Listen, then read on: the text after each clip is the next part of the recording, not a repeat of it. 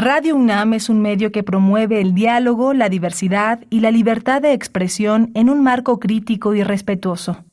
Los comentarios expresados a lo largo de su programación reflejan la opinión de quien los emite, mas no de la radiodifusora. Radio UNAM presenta Prisma RU. Una mirada universitaria sobre los acontecimientos actuales. Prisma RU. Relatamos al mundo.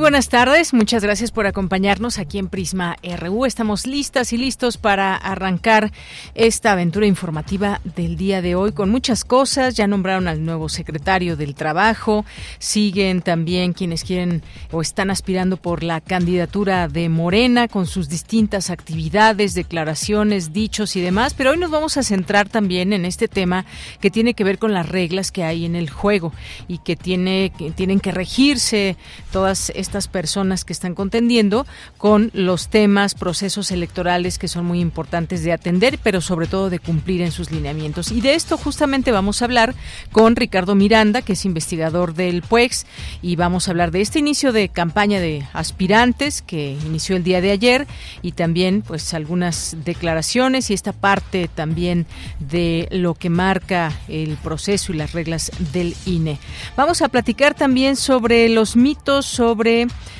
la adopción por parejas del mismo sexo. Vamos a platicar con el maestro Salvador Chavarría Luna, quien es profesor de la Facultad de Psicología de la UNAM. Hay muchos mitos alrededor eh, y creo que es importante, sobre todo ahora que se hace visible en este mes, más que en otros por la reflexión y el mes del orgullo, de traer a la mesa distintos temas de los cuales se pueden platicar, temas que para muchas personas suelen ser polémicos. Vamos a empezar con este tema el día de hoy. Vamos a tener también ya nuestra segunda hora al doctor Enrique Dussel Peters, doctor en Economía por la Universidad de Notre Dame y coordinador del Centro de Estudios China-México de la UNAM, esta reunión que hubo entre el secretario de Estado de la Casa Blanca, Anthony Blinken, que se reunió con el presidente de China, Xi Jinping. ¿Esto qué significa? ¿Qué alcance tiene? Sabemos que ha habido de pronto algunas situaciones tensas entre ambas naciones y vamos a ver desde el punto de vista analítico qué nos dice el doctor Enrique Dussel Peters. Vamos a tener también hoy martes de poetas errantes, vamos a platicar con Pablo Castro Marín, vamos a tener literatura con Alejandro Toledo y cultura también más adelante. Así que no se pierdan esta emisión de hoy, del martes 20 de junio del año 2023. A nombre de todo el equipo les saludo con muchísimo gusto. Yo soy Deyanira Morán y desde aquí relatamos al mundo.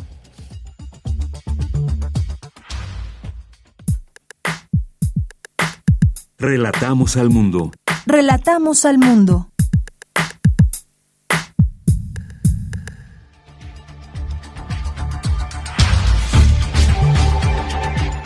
Y les saludamos aquí con una temperatura que hay ambiente 29 grados, 29, pues estamos ahí con este, seguimos con este calorcito que se sigue sintiendo bastante fuerte aquí en la Ciudad de México, no se diga en otros en otros estados de la República Mexicana. Bien, en resumen, hoy martes 20 de junio el primer simposio y escuela de verano de la Universidad Groningen UNAM inicia con el propósito de facilitar a los estudiantes de licenciatura y posgrado de la UNAM el acceso a los avances en nanomedicina eh, nanotecnología y biomateriales. En la primera reunión de la membresía México de la Red de Soluciones para el Desarrollo Sostenible, Tejiendo Acciones por la Sostenibilidad, diversas universidades proponen estrategia para alcanzar los objetivos de desarrollo de la ONU. La migración internacional básicamente responde a una migración laboral, aseguró Patricia Pozos Rivera del Instituto de Investigaciones Económicas de la UNAM. La posibilidad de construir una nave espacial en la Luna es uno de los desafíos de las investigaciones del proyecto Colmena de la UNAM. En la información nacional, hoy se cumple un año del asesinato de los padres jesuitas Javier Campos y Joaquín Mora en Cerocagui, Chihuahua. Un minuto antes de las 3 de la tarde, las campanas de las iglesias de todo el país se unirán al mismo tiempo para ser tocadas en memoria de los jesuitas. El Tribunal Electoral del Poder Judicial de la Federación confirmó las medidas cautelares aprobadas por el Instituto Nacional Electoral a los aspirantes de Morena que buscan la candidatura presidencial rumbo al 2024. Se deben abstener de realizar actos anticipados de precampaña y campaña ya que incurrirían en violaciones a la ley electoral. Al respecto, el presidente nacional de Morena, Mario Delgado, informó que ya se dio un manual de comportamiento para los seis aspirantes a coordinador de la Defensa Nacional de la Cuarta Transformación. Nosotros les hemos informado de las eh, medidas cautelares de qué pueden hacer y qué no pueden hacer. Y también les hemos informado de las consecuencias de violarla. Porque ya no es una cuestión nada más del partido, es una cuestión de la ley y tiene claras consecuencias esta ley. No son tiempos de precampañas, no son tiempos electorales, el proceso electoral todavía no inicia, arranca hasta septiembre, por lo tanto no puede haber llamados de este tipo. Bien, pues ahí lo que dice Mario Delgado. El ministro Javier Laines propuso al Pleno de la Suprema Corte de Justicia de la Nación invalidar la totalidad de la segunda parte del Plan B de reforma electoral. Advierte que hay múltiples violaciones al proceso legislativo.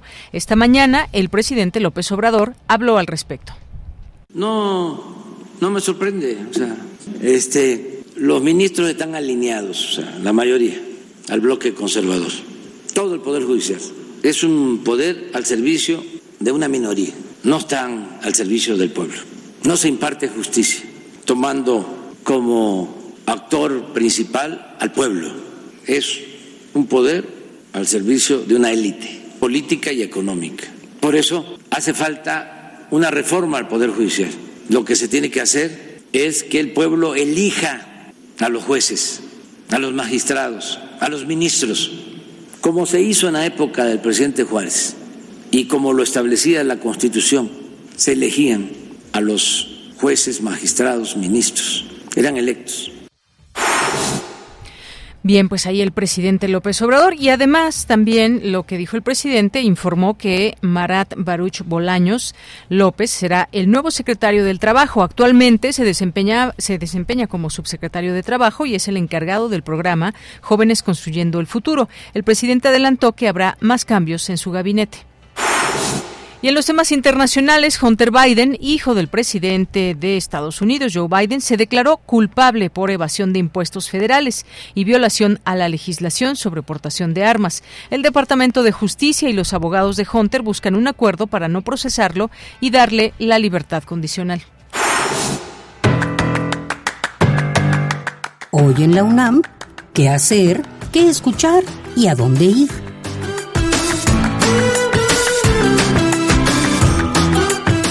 El Museo Universitario Arte Contemporáneo te invita a visitar la exposición fotográfica Claudia Andujar y la lucha Yanomami, que nos invita a conocer la riqueza de este pueblo indígena de Brasil y las luchas para defender su territorio y derechos. La exposición fotográfica Claudia Andujar y la lucha Yanomami se encuentra disponible en el Museo Universitario Arte Contemporáneo del 7 de mayo al 15 de octubre de 2023. La Universidad Nacional Autónoma de México a través de la Coordinación de Humanidades y el Programa Universitario de Estudios sobre Asia y África abre la convocatoria para participar en el Diplomado en Estudios sobre África 2023-2024, que se llevará a cabo del 23 de agosto de 2023 al 26 de abril de 2024. Para mayores informes consulta la convocatoria completa en el sitio oficial y las redes sociales del Programa Universitario de Estudios sobre Asia y África de la UNAM. La sala Julián Carrillo de Radio UNAM te invita a disfrutar de la puesta en escena Sinestesia para el Amor, que aborda la historia de dos mujeres de distintas épocas, quienes narran las experiencias amorosas que han tenido a lo largo de su vida. Esta es una antología de poesía, ballet clásico y música en vivo, con poemas de Mario Benedetti, Blanca Varela, Gabriela Mistral y Vicente Guidobro, entre otras y otros poetas. La función se llevará a cabo hoy, en punto de las 20 horas, en la sala Julián Carrillo de Radio UNAM. La entrada es libre y el aforo limitado.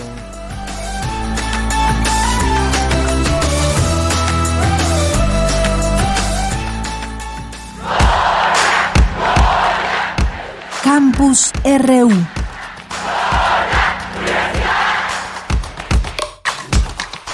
Bien, pues ya entramos a nuestro campus universitario. En este día, martes 20 de junio, me enlazo con Dulce García. De gran relevancia los avances del proyecto Colmena de la UNAM para explorar la Luna. Cuéntanos, Dulce, muy buenas tardes.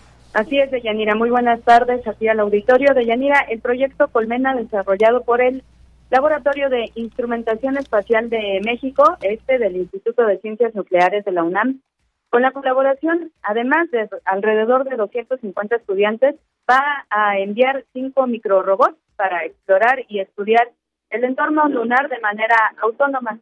Este proyecto de Yanira busca demostrar la viabilidad de la tecnología de microrobots y abrir el camino para futuras aplicaciones en la exploración espacial, como la recolección de minerales o agua en la Luna o la minería de asteroides, por ejemplo. Aquí participan destacados representantes de la ciencia mexicana, como lo es el doctor Gustavo Medina Tanco, director del proyecto Colmena de la UNAM, quien comentó en conferencia que Colmena abre una serie de actividades que antes no nos habíamos imaginado que se pudieran hacer en el espacio. ¿Como cuáles? Vamos a escuchar. Vamos a generar energía solar en órbita y bajarla a la Tierra. De hecho, hace dos semanas ya se hizo un primer prototipo y una primera prueba donde se produjo energía solar en el espacio y se la transmitió con microondas a la superficie de la Tierra. Esa es una forma en la cual podríamos tener energía limpia y permanente en todo el planeta, ¿sí? Y esencialmente barata. Y bueno, doña Mira, el doctor Medina Tanco explicó que la Luna es un lugar muy especial para hacer astrofísica, planetología, medicina y estudios como de cómo utilizar los recursos naturales in situ para hacer diferentes actividades como la que nos acaba de mencionar y estas otras. Bueno, primero porque hay grandes espacios no habitados, obviamente, y los grandes experimentos de ciencia requieren áreas muy grandes. Acá en la Tierra es un problema porque alguien es dueño de la Tierra. Allá en la Luna nadie es dueño. Eso es bueno y es malo, pero bueno. Eh, hay cráteres que están aislados, ¿sí? donde no tenemos ruido sísmico, porque en la Luna no hay mareas, no hay océanos, entonces es muy calmo, muy silencioso, eso es importante para ciencia. Tenemos un vacío que es mucho mejor que el vacío que se logra en cualquier experimento en la Tierra. Generar vacío es muy caro, ahí la Luna está al vacío ya. Tenemos criogenia, es decir, ambientes muy, muy fríos en el fondo de cráteres, también es importante para experimentos científicos. Y bueno, de ahí que se esté buscando realizar todas estas eh, todos estos experimentos directamente en la luna de Yanira, el académico habló de los desafíos y oportunidades en el ámbito espacial que conlleva Colmena y dijo que, por ejemplo, se investiga la posibilidad de construir una nave espacial directamente en la luna e inclusive cargarla de combustible ahí mismo. ¿Cómo ves esta información? Bien, pues muy interesante como siempre este proyecto Colmena, Dulce. Muchas gracias. Gracias a ti, muy buenas tardes. Hasta luego, muy buenas tardes. Vamos ahora con Cindy Pérez Ramírez. Inicia el primer simposio y escuela de verano de la Universidad Groningen UNAM. Cuéntanos, Cindy, buenas tardes. Deyanira, muy buenas tardes. Es un gusto saludarte. El primer simposio y escuela de verano de la Universidad Groningen UNAM inicia con el propósito de facilitar a los estudiantes de licenciatura y posgrado de la UNAM el acceso a los avances en nanomedicina, bionanotecnología y biomateriales. Esta iniciativa tiene como objetivo mejorar el tratamiento diagnóstico y prevención de enfermedades. Durante el evento y mediante un video, el secretario general de la UNAM, Leonardo Lomelí destacó que esta actividad fortalece el intercambio académico entre ambas instituciones y fomenta la colaboración. Sin duda se trata de una actividad muy importante que nos va a dar la posibilidad, además de que se impartan cursos a nuestros estudiantes y que eh, en realidad contempla una serie de actividades muy completas que fortalecen el intercambio académico entre la Universidad de Groningen y la Universidad Nacional Autónoma de México. Estoy seguro que con iniciativas como esta fortaleceremos los sólidos lazos que nos unen con la Universidad de Groningen y aprovecharemos también lo mejor de la experiencia de nuestros académicos y académicas por su parte, José Israel Betancourt Reyes, director del Instituto de Investigaciones en Materiales de esta Casa de Estudios, resaltó la participación de los estudiantes de licenciatura y posgrado en el encuentro, el cual tiene como objetivo complementar su educación y facilitarles los avances en nanomedicina, biomateriales y bionanotecnología. La nanomedicina y la bionanotecnología son, son campos multidisciplinarios que buscan la aplicación de la nanotecnología, tratamiento, diagnóstico y prevención de enfermedades, a partir de la convergencia de la física, la química, la biología, la medicina, la ciencia de los materiales, las ciencias farmacéuticas y diversas áreas de la ingeniería. La nanomedicina y la bionanotecnología son los campos de conocimiento que prometen revolucionar la manera en cómo se comprende, trata y previene una enfermedad. Así que en este contexto, pues es muy, muy importante y muy trascendente que tengamos la oportunidad de compartir con los especialistas que nos visitan de Groningen Leyanira, en este primer simposio y escuela de verano de la Universidad Groningen UNAM se enfatizó esta importancia de que los estudiantes establezcan conexiones con los ponentes y así reflexionen sobre cómo podrían contribuir en sus respectivas áreas. Esta es la información. Cindy, muchas gracias y buenas tardes. Muy buenas tardes. Vamos ahora con mi compañera Virginia Sánchez. Retos para la integración regional, al igual que empleos y salarios, son temas que se han abordado en el Foro Nacional sobre el TEMEC. ¿Qué tal, Vicky? Muy buenas tardes. Adelante. Hola, ¿qué tal, Deya? Muy buenas tardes a ti y al auditorio de Prisma R. Pues, en tantito es que tenemos que hacer aquí una este algún envío. En el marco del Foro Nacional TEMEC, un balance a tres años de su implementación que organiza la Facultad de Economía de la UNAM, en la primera mesa denominada TEMEC Retos para la Integración Regional, Rosa Gómez Tobar de la Facultad de Economía habló sobre uno de los cuatro objetivos de las nuevas reglas del tratado, como es la aplicación de las reglas de origen más estrictas en las exportaciones bilaterales, especialmente en lo que impacta con la industria automotriz ante lo cual concluyó que el endurecimiento de las reglas de origen parecería que debería obligar a los exportadores establecidos en México a comprar insumos producidos en México, Estados Unidos o Canadá antes que en cualquier otro país, lo cual podría hacer resurgir la producción de insumos industriales en México. Sin embargo, aclaró, esto es algo deseable, pero no se ha visto necesariamente. Escuchemos lo que dijo al respecto.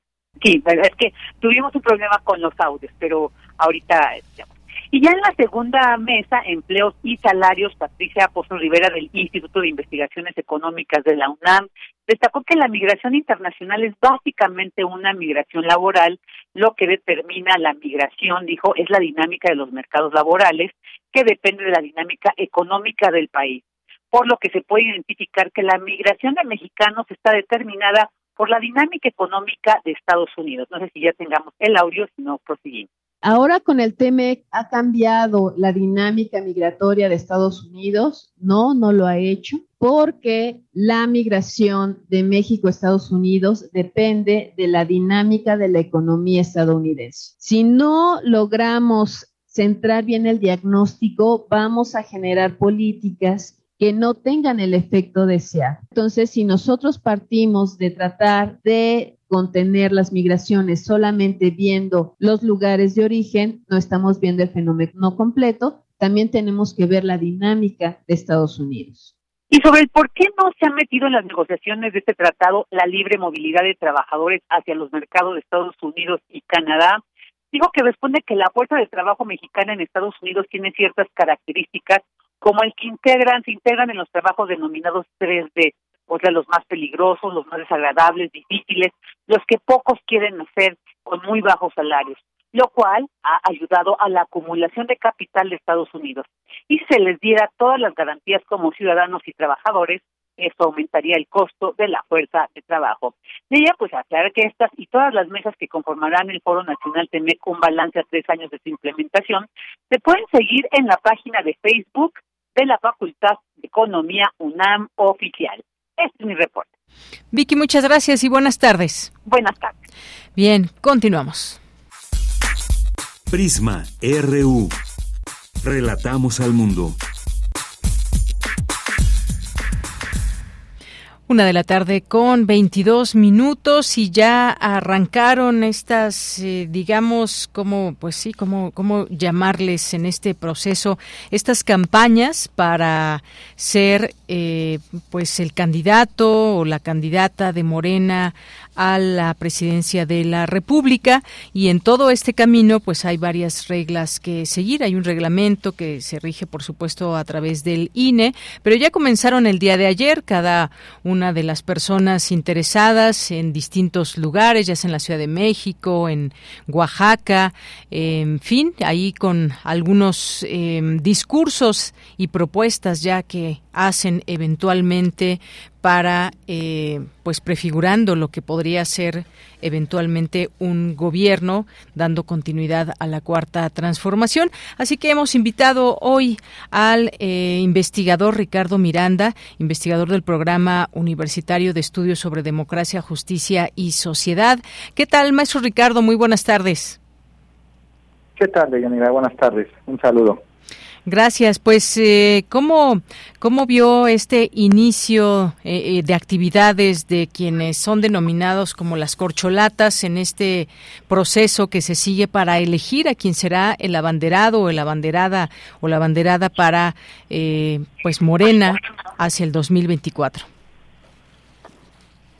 Sí, pues yo creo que lo primero que habría que decir es que pues estamos ante un proceso inédito, no nunca habíamos puesto tanta atención, ¿no? Y, creo que nunca había sido pues tan transparente o por decirlo de alguna otra manera tan a la luz del ojo público la manera en que al interior de los partidos políticos se, se, combate en un buen sentido por eh, pues el, la precandidatura o candidatura presidencial, ¿no?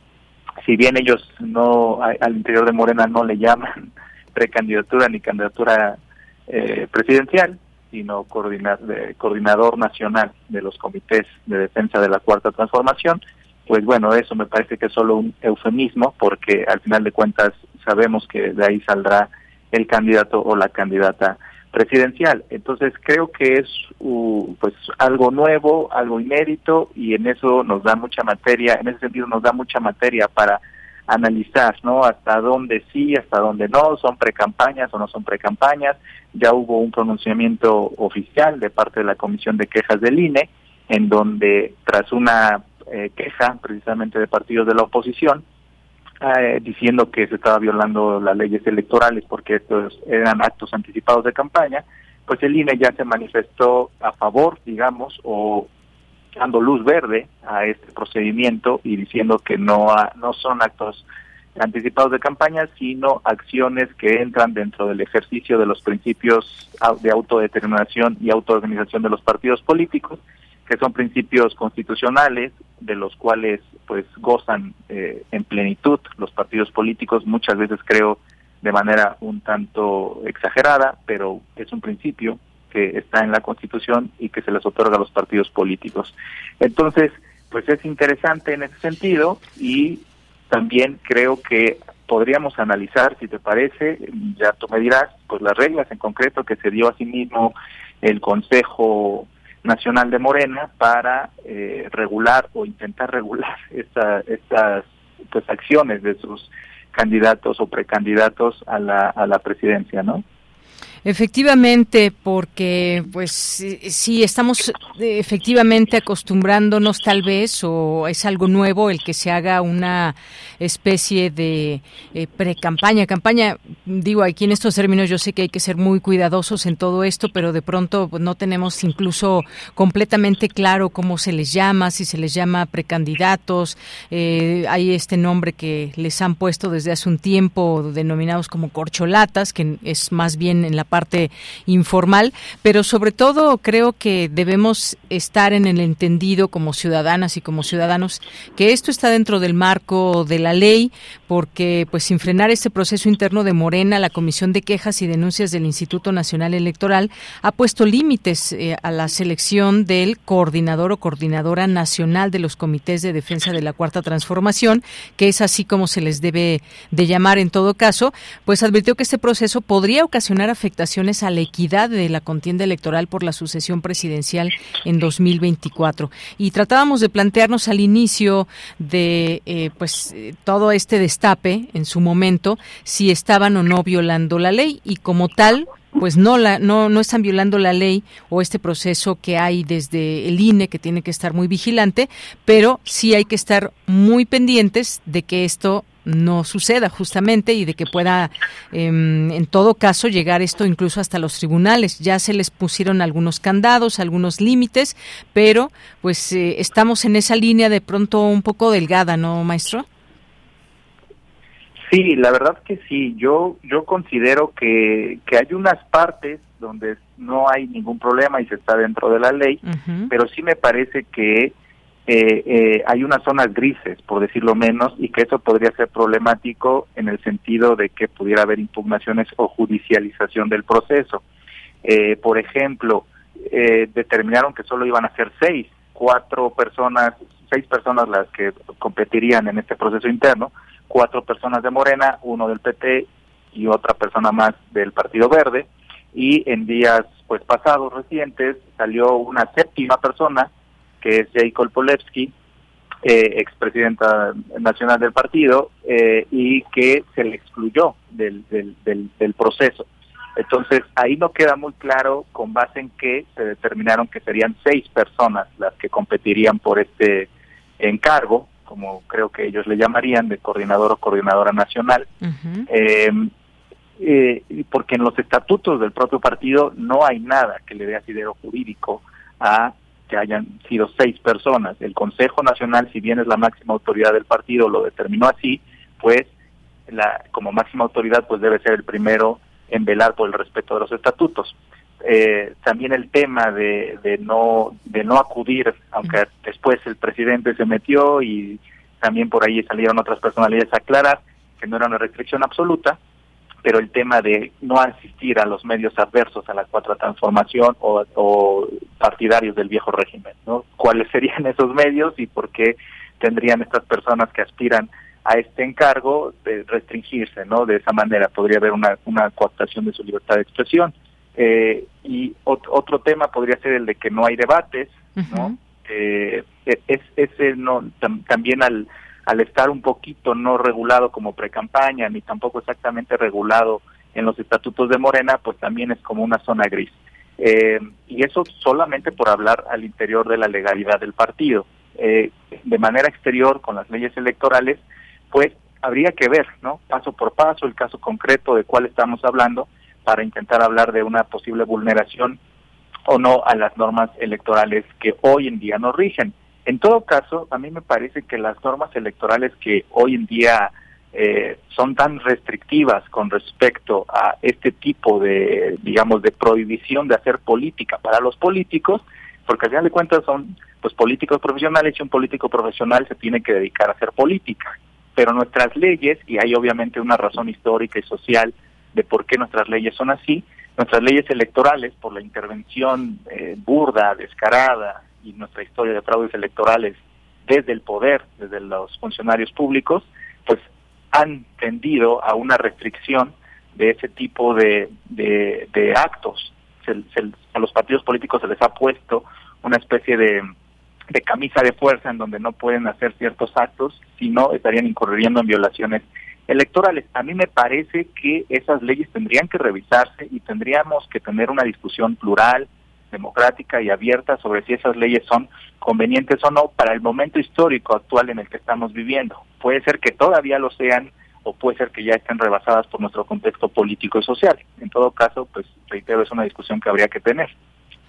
Efectivamente, pues sí, por lo pronto la comisión integrada por los consejeros Claudia Zavala, Jorge Montaño y Rita Bell, que integran esta comisión del INE, pues resolvió que los discursos de los aspirantes de Morena, la candidatura presidencial eh, por este partido, que son Claudia Sheinbaum, Adán Augusto López, Marcelo Ebrard, Ricardo Monreal, Manuel Velasco y Gerardo Fernández Noroña, no deberán contener directa o y explícitamente llamados expresos al voto en contra o a favor de persona o fuerza política alguna Que como decíamos, pues sí hay que estar muy atentos a los discursos que vayan lanzando, que hemos visto pues que lo han hecho en un tono de seguir en la defensa de la cuarta transformación, digo evidentemente son personas afines al presidente en sus posturas políticas, pertenecen al mismo partido y bueno, pues sí sería un poco extraño en todo caso que se atacaran entre sí, pero pues vamos a ver cómo cómo se van disponiendo estas cosas.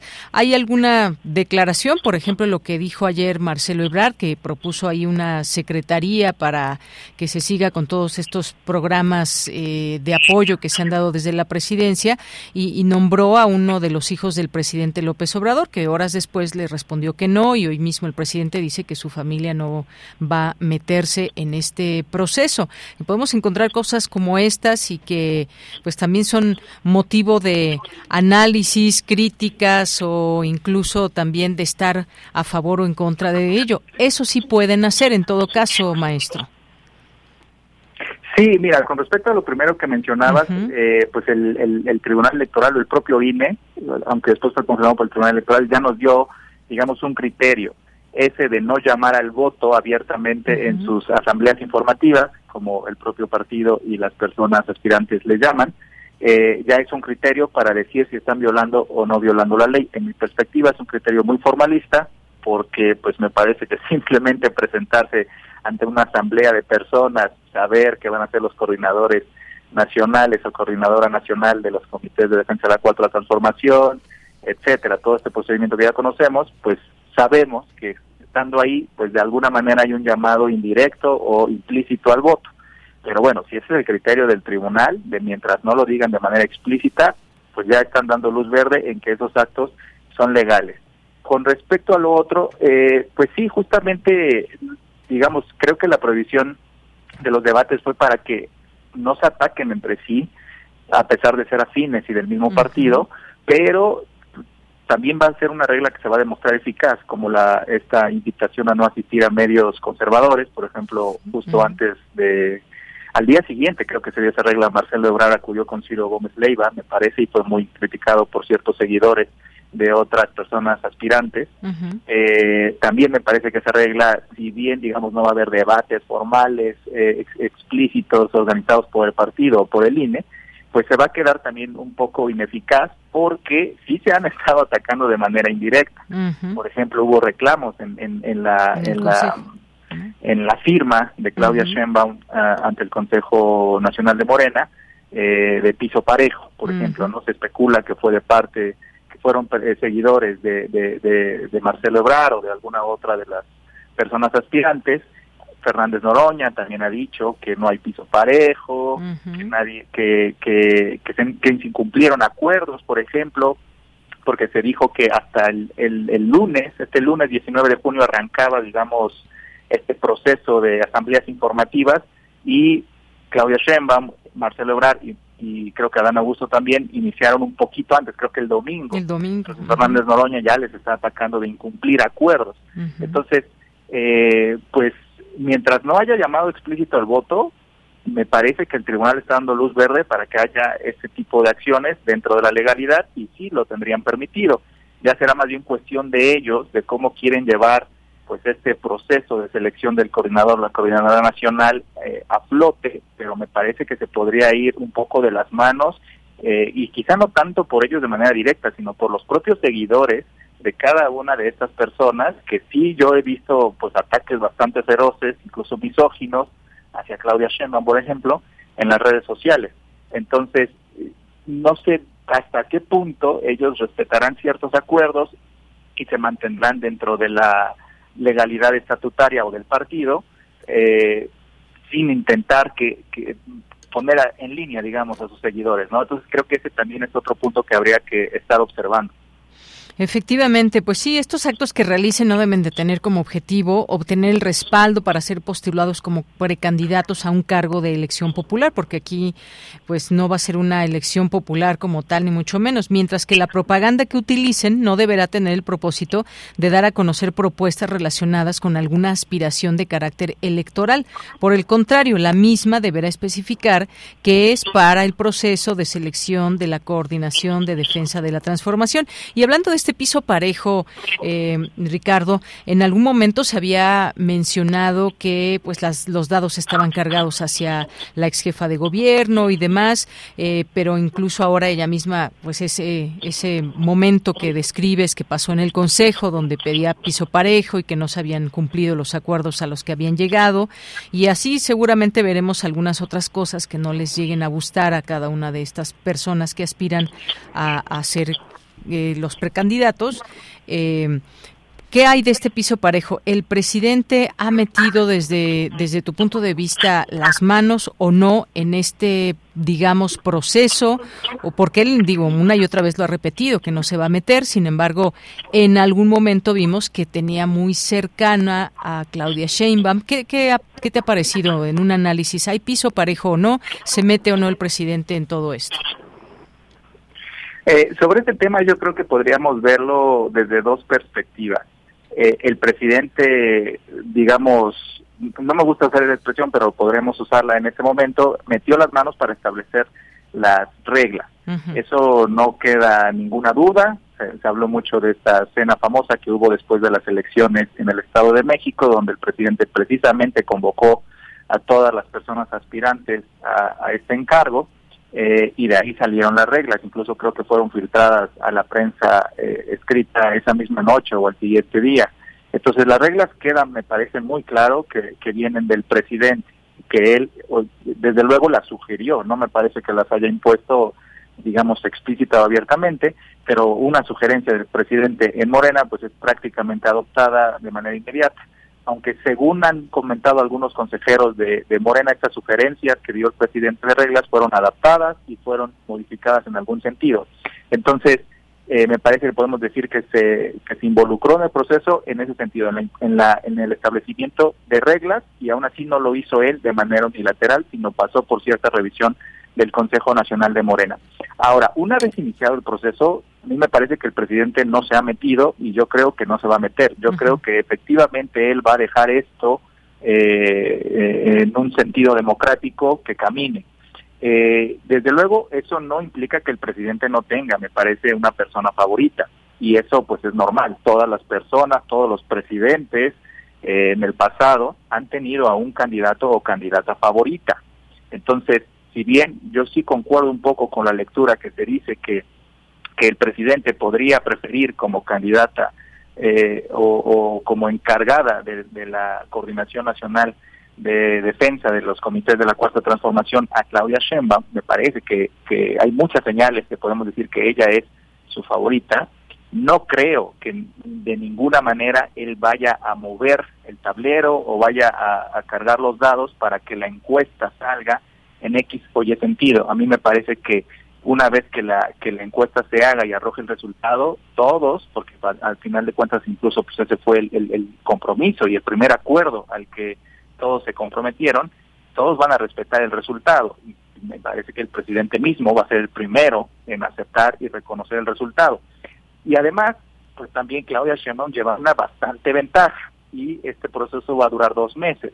Entonces, sí pareciera muy complicado o salvo que algo extraordinario pase en estos dos meses, más por el tipo de campaña que el propio Consejo determinó que se debería de hacer, una campaña de tierra, como ellos, ellos le dicen, es decir, no estar asistiendo tanto a los medios de comunicación nacionales masivos, sino privilegiar el contacto directo con, con las personas, por eso las asambleas informativas y, y estar recorriendo el país, me parece que también, dadas las características de esa campaña que se está proponiendo, eh, no creo que vaya a dar el tiempo para voltear el resultado, porque me parece que la última encuesta que vi, por lo menos eh, la ex jefa de gobierno le sacaba 10 puntos al ex canciller.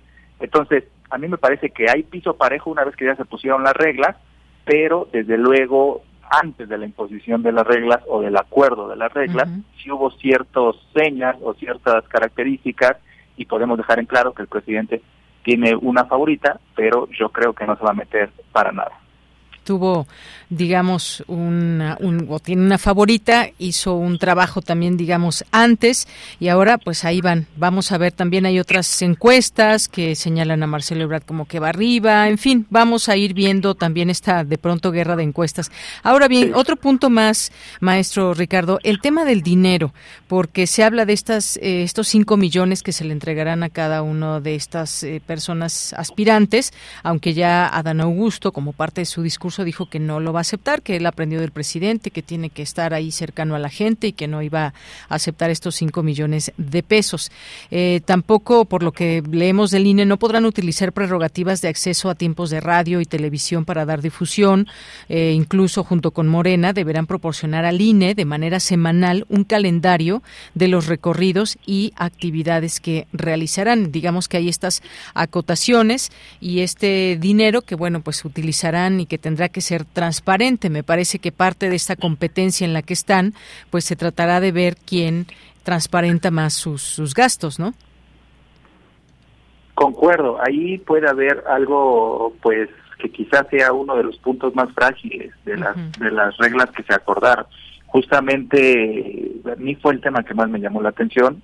Ya después se fue aclarando un poco sobre la marcha, porque en principio las reglas decía que no se utilizarían recursos públicos ni privados, eh, y, creo que había una tercera. Entonces uno se pregunta, ¿y cómo se iba a financiar? Porque incluso los recursos del partido son recursos públicos. Entonces, eh, el tema de la fiscalización sí estaba bastante nulo, por decirlo de, de una manera, en, el acuerdo principal. Ya después, eh, tras las impugnaciones de los partidos de oposición, eh, el INE puso estas otras reglas, digamos, pero también ahí básicamente dependerá, creo, de la voluntad de las personas que aspiran a este encargo, porque todos lo sabemos y es un secreto a voces, el mismo INE lo sabe y creo que no, no ha puesto manos a la, en la materia desde hace mucho tiempo, circula mucho dinero eh, bajo la mesa y dinero en efectivo, entonces no, no es posible rastrearlo ni fiscalizarlo, mucho menos en tiempo real. Y ahí está el gran reto, no solo de este proceso interno de Morena, sino de las elecciones, del proceso electoral 23-24 que ya iniciará ahora en septiembre en forma y las precampañas en noviembre. Eh, ese es el gran tema, o uno de los grandes temas pendientes, además de los fraudes electorales, es el, el dinero en demasía que circula debajo de la mesa y en efectivo que es imposible rastrear. Entonces, yo concuerdo contigo en que entre más transparente sea el uso de los recursos y más transparencia y comunicación se tenga sobre este asunto, eh, los candidatos podrán y las candidatas podrán eh, pues vender mejor su imagen, ¿no? Por ejemplo, esto de, Adán Augusto eh, pareciera un gesto noble eh, de, declinar el apoyo, pero entonces nos va a informar eh, cuántas personas simpatizantes de él le están donando o si todo va a ser con sus recursos propios, de dónde vinieron, etcétera. No se hacen afirmaciones muy generales sobre es el fruto de mi trabajo, de mis ahorros, etcétera, pero para temas de fiscalización electoral se tiene que tener muy bien identificado el origen de los recursos. Entonces, el tema de los recursos con los cuales se van a financiar eh, estas asambleas informativas para elegir al coordinador nacional de Morena es un súper tema y concuerdo en que eso nos podría poner en una en un escenario más de debate indirecto, ¿no? ¿Quién es más transparente y quién rinde mejor cuenta?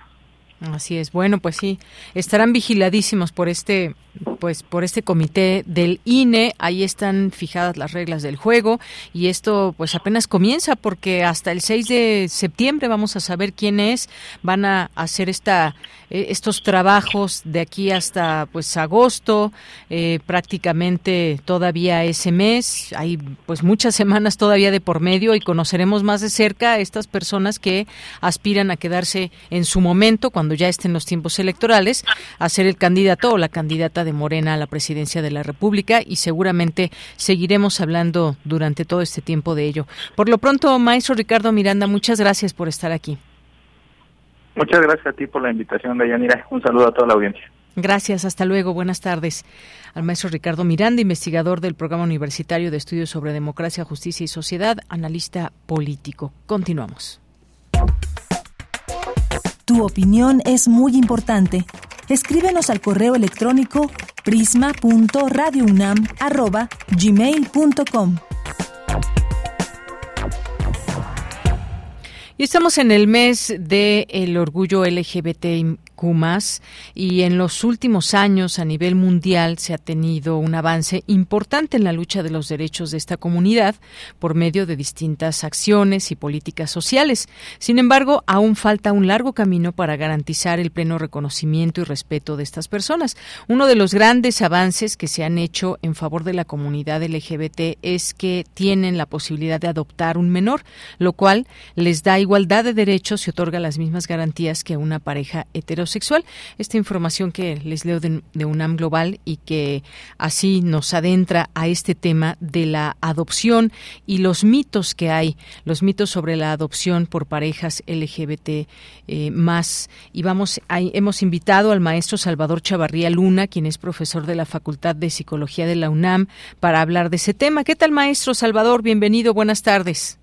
Deyanira, buenas tardes, qué gusto estar en tu programa y un saludo a tu auditorio.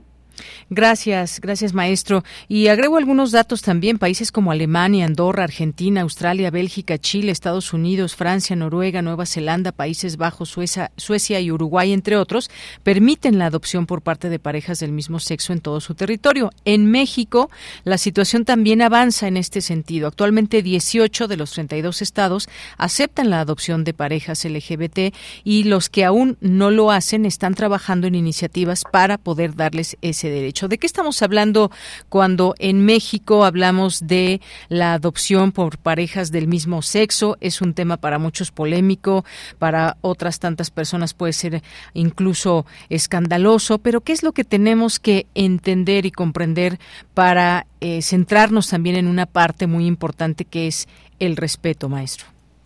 Claro que sí, mira, eh, mira, la adopción es una de las formas, por supuesto también está la procreación, en el caso de, las parejas que pueden hacerlo por ellas mismas, pero sí, en el campo de la adopción, tú lo, lo, decías ahorita y en la cápsula también, eh, em, eh, la adopción es permitida y bueno, desde, el 2010 con el matrimonio universal, posteriormente también, la adopción es posible para estas para estas parejas quienes desean adoptar.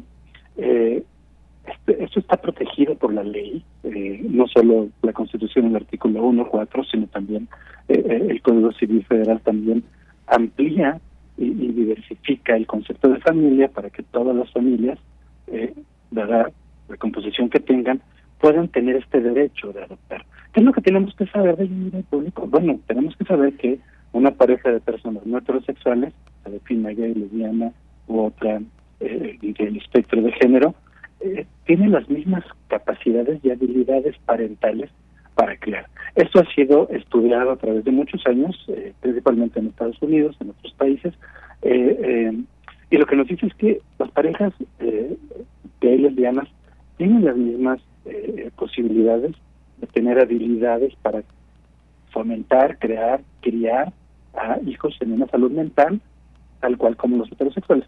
También tendrán los mismos problemas, por supuesto, pero esta, esta igualdad que vemos eh, es importante eh, resaltarla porque a veces se pierde en la opinión pública.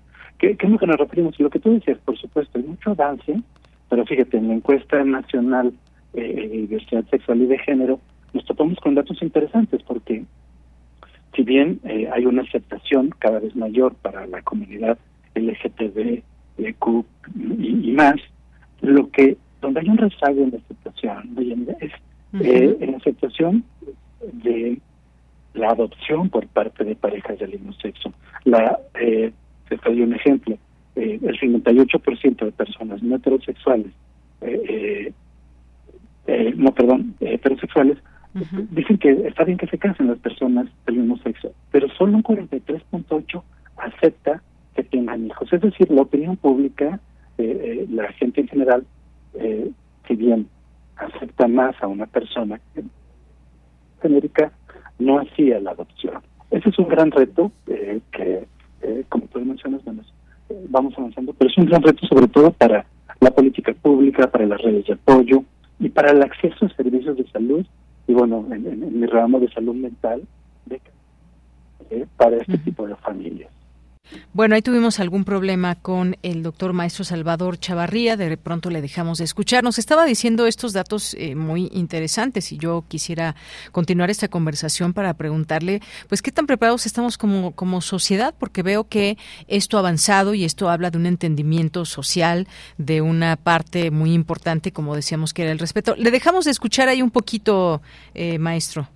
Ah, claro, sí, disculpa, no sé, no sé en dónde me quedé, en bueno, en estas este ya eh, enlaces las dificultades no pero te comentaba que lo, principal hay que reconocer que las familias eh, homoparentales las personas eh, no heterosexuales que forman una familia tienen las mismas capacidades y habilidades para para la crianza. Y lo que te mencionaba también es que en la en la encuesta nacional de diversidad de género de diversidad sexual y de género lo que encontramos es que de las personas heterosexuales Solo el 43.8 de los encuestados acepta o está a favor de la adopción de estas familias, eh, eh, lo que nos dice que si bien la ley avanza y si bien eh, la adopción es permitida y es posible también dadas las capacidades de las personas no heterosexuales, la opinión pública sí es un, un factor importante que, que aún tiene un rezago. y yo comentaba también, algo que es importante en este sentido, pues por supuesto, es la política pública que permita el acceso a servicios de salud, y en mi caso, en mi ramo, de salud mental para este tipo de familias. Así es, y bueno, pues todo esto, como decíamos, hay avances, eh, pero sin embargo se siguen enfrentando obstáculos a la hora de adoptar. Muchas veces hay creencias erróneas de que del modelo familiar que manejan es diferente al de las parejas heterosexuales. ¿Qué ha pasado según la experiencia, maestro, en torno a niñas, niños que son educados en, eh, con parejas homoparentales y que, bueno, esto por una parte y luego también quizás a qué situaciones se pueden enfrentar en la escuela y demás. Pero empecemos con esto. ¿Qué tanto, eh, qué tanto eh, hay estos mitos sobre la adopción, de que sí es un error, que qué va a pasar con estas niñas o niños? ¿Qué podemos decir para ir quitando esos mitos erróneos que luego están en torno a estas adopciones? Claro, eh, mira, los mitos es que crecen distinto y eso es erróneo. Crecen con las mismas oportunidades. Y bueno, algunos, algunos estudios también señalan que a veces algunas familias homoparentales tienen mayor cuidado incluso y, buscan mejor este, fomentar las habilidades como, como padres y madres. Esto se explica debido a que, por supuesto, una familia homoparental requiere un camino un poco más largo quizá eh, eh, más difícil, tanto para la adopción como para la procreación propia, eh, quiere decir que estos padres y estas mamás eh, están deseosas de, ser, eh, de, ejercer una parentalidad y eso es una ventaja. Pero en términos generales, hijos e hijas de, parejas homosexuales tienen las mismas oportunidades de crecimiento que una pareja que los de una pareja heterosexual. Esos son, los mitos, es uno de los mitos que, que, hay que derribar. lo que sí se ha demostrado es que el problema para, para hijos o hijas de parejas del mismo sexo no está dentro de la familia, no está en las habilidades de estas personas de ser padres, está en la discriminación que está fuera del entorno familiar y tú lo mencionaste. Uno de ellos puede ser la escuela, la comunidad, etcétera, ¿no? Entonces, ese es uno de los grandes retos, derribar estos mitos en esta opinión y eh, para eso, bueno, pues que estos niños y niñas se adhieran, se, que se, integren a la escuela de una manera saludable, pues porque yo no lo vi también la ciencia la crianza también puede ser totalmente saludable.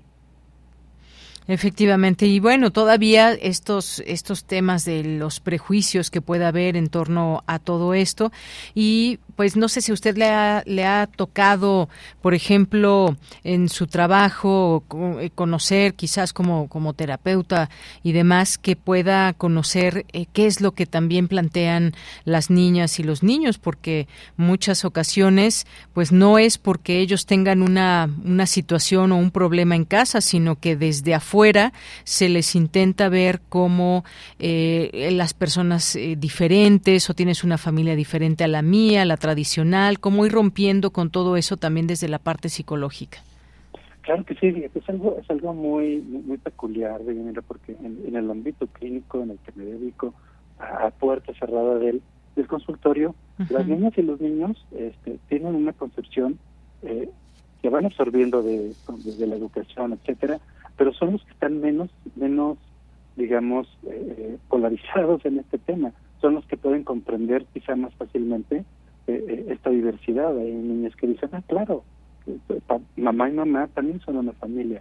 Claro, yo y mi mamá, porque mi papá está separado, pues mi mamá, yo y mi abuelita somos una familia. Es decir, el problema, el problema de mi amiga no está en los niños o las niñas, está en quienes los educamos.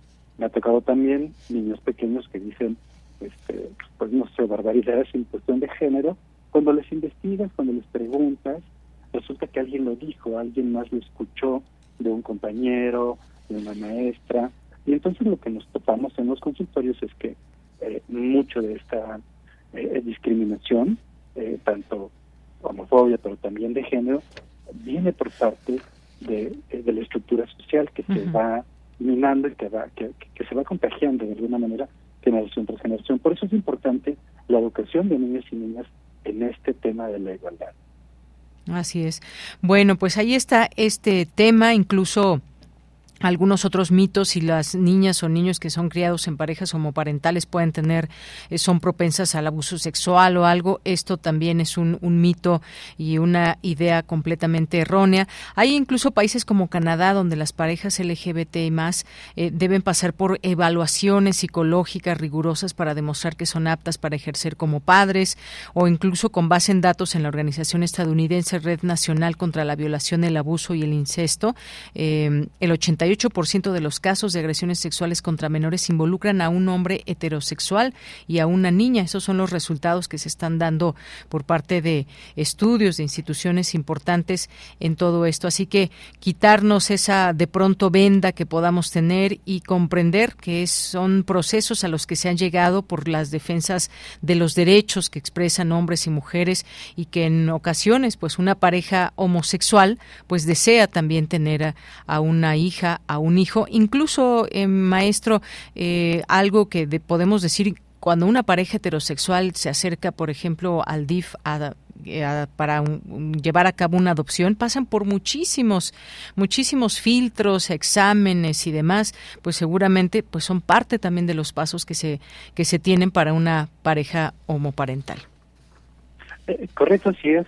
todas las parejas en igualdad tienen que pasar por procesos muy rigurosos. Y a veces uno, uno piensa ¿por qué, ¿por qué, tardan tanto y es me ha tocado verlo no pasan meses pero es justo que eh, eh, las parejas eh, puedan probar también su, salud mental y la capacidad parental. Esta está en, en, en, ambos, en ambos tipos de parejas. Tú mencionabas algo importante el abuso sexual no se da este, necesariamente por esta configuración de la familia sino los datos arrojan que como tú bien lo dijiste son hombres heterosexuales quienes más abusan de, niños o de niñas. Hay otro mito también por ahí, si me permites agregarlo, hay personas que piensan que la crianza de una pareja homosexual va, a criar a hijos homosexuales totalmente erróneo. Eh, más o menos aproximadamente en el mundo se ha visto que un 10% de la población podrá ser no heterosexual. Es el mismo porcentaje de los hijos o las hijas de parejas homoparentales, es decir, eh, la, la, la, homosexualidad no, es que se enseñe o que se aprenda, es algo que eh, escapa a esta, a, esta situación. Es una situación, eh, la orientación sexual es una situación mucho más compleja, inconsciente, que no necesariamente por tener unos padres homosexuales, el niño o la niña eh, va a tener esta misma orientación, ¿no? Así es. Bueno, pues maestro, es un gusto haber platicado con usted sobre ese tema tan importante ahora que estamos en este mes del orgullo y que se puedan podamos ir dando a conocer los distintos temas, enfoques que están ligados a esta comunidad. Muchísimas gracias. A ti, Daniel, un gusto y un, saludo a tu auditorio. Gracias, maestro. Hasta luego. Buenas tardes. Fue el maestro Salvador Chavarría Luna, profesor de la Facultad de Psicología de la UNAM. Ya son las dos de la tarde. Hay que ir a un corte y regresamos a la segunda hora de Prisma RU. Tu opinión es muy importante. Escríbenos al correo electrónico prisma.radiounam@gmail.com.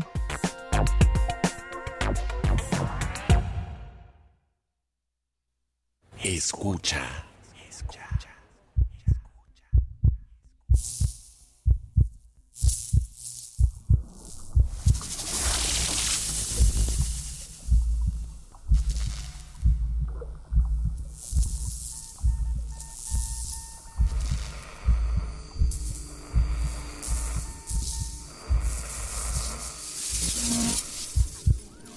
estamos listas y listos para arrancar esta jornada informativa de 1 a 3 de la tarde a través de Radio UNAM en el 96.1. Radio UNAM, 86 años. Experiencia sonora.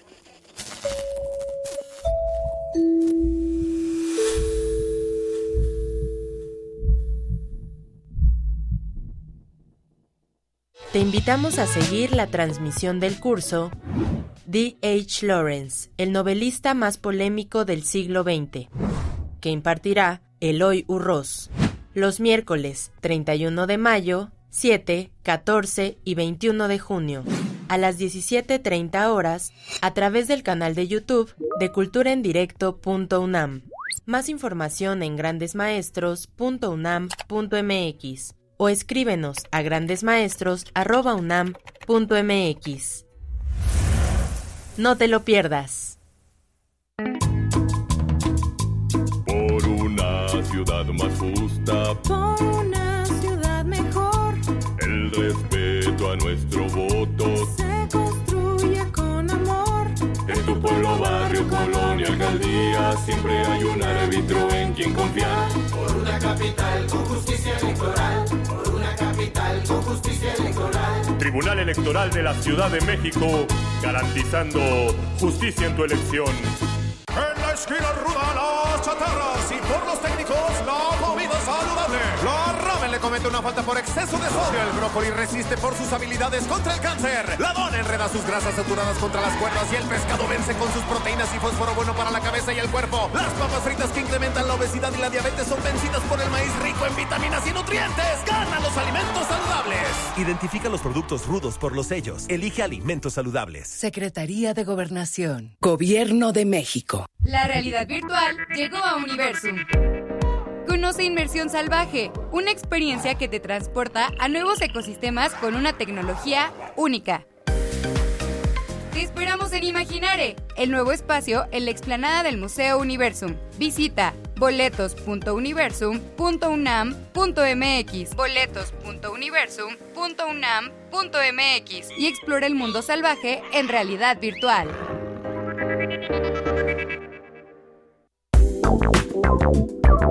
Queremos escuchar tu voz.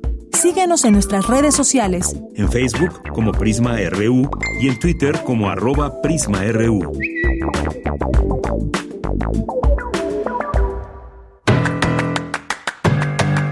Mañana en la UNAM, ¿qué hacer? ¿Qué escuchar? ¿Y a dónde ir? La Escuela Nacional de Trabajo Social de la UNAM organiza la clase taller Uso del lenguaje incluyente y no sexista en tu profesión, que será impartido por Alejandra Ramos Mendoza los días 26 y 27 de junio de 10 a 14 horas en la Escuela Nacional de Trabajo Social en Ciudad Universitaria. Para mayores informes consulta su sitio oficial o redes sociales. Recuerda que Radio UNAM está de estreno con diversas series radiofónicas. Mañana no te puedes perder Cinco Sentidos, Rutas de la Sexualidad más allá de la piel. Una producción de altavoz radio del Servicio Público de Radiodifusión del Estado mexicano que explora las diversas expresiones sexuales en la actualidad a través de testimonios y formas de vida. Mañana miércoles 21 de junio, la serie inicia con el programa Diversidad. Las personas de la diversidad sexual enfrentan problemas tales como discriminación, abandono familiar, prostitución y bullying. Josué Morales trabaja para cambiar esta realidad y como integrante de YAG México da apoyo a aquellos jóvenes que son rechazados por su familia y expulsados de sus hogares. Sintoniza mañana miércoles en punto de las 10 horas el 96.1 de FM.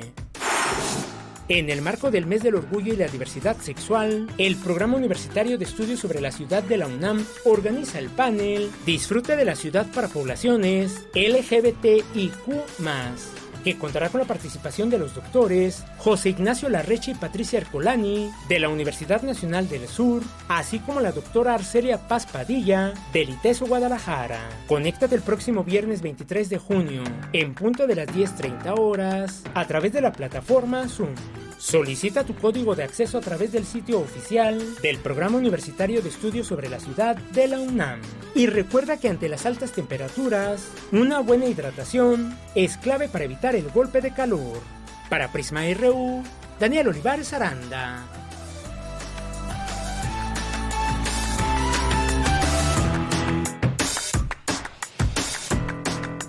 Estamos de regreso ya en la segunda hora de Prisma RU, 2 de la tarde con siete minutos. Y una nota que se ha seguido eh, pues es esta de que continúa desaparecido un submarino Titán en el rescate, en este rescate en contrarreloj el capitán Jamie Frederick declaró en una conferencia de prensa en Boston que es muy probable que ya solo queden 40, 41 horas respirables en este vehículo submarino, lo que daría un margen de supervivencia de hasta las 6 de la mañana del jueves 22 de junio a las seis personas a bordo, cinco de ellas turistas que pagan una fuerte cantidad de dinero para poder conocer los restos del Titanic y sumergirse miles de eh, metros hacia adentro, hasta las profundidades del mar y desafortunadamente pues eh, está desaparecido este submarino.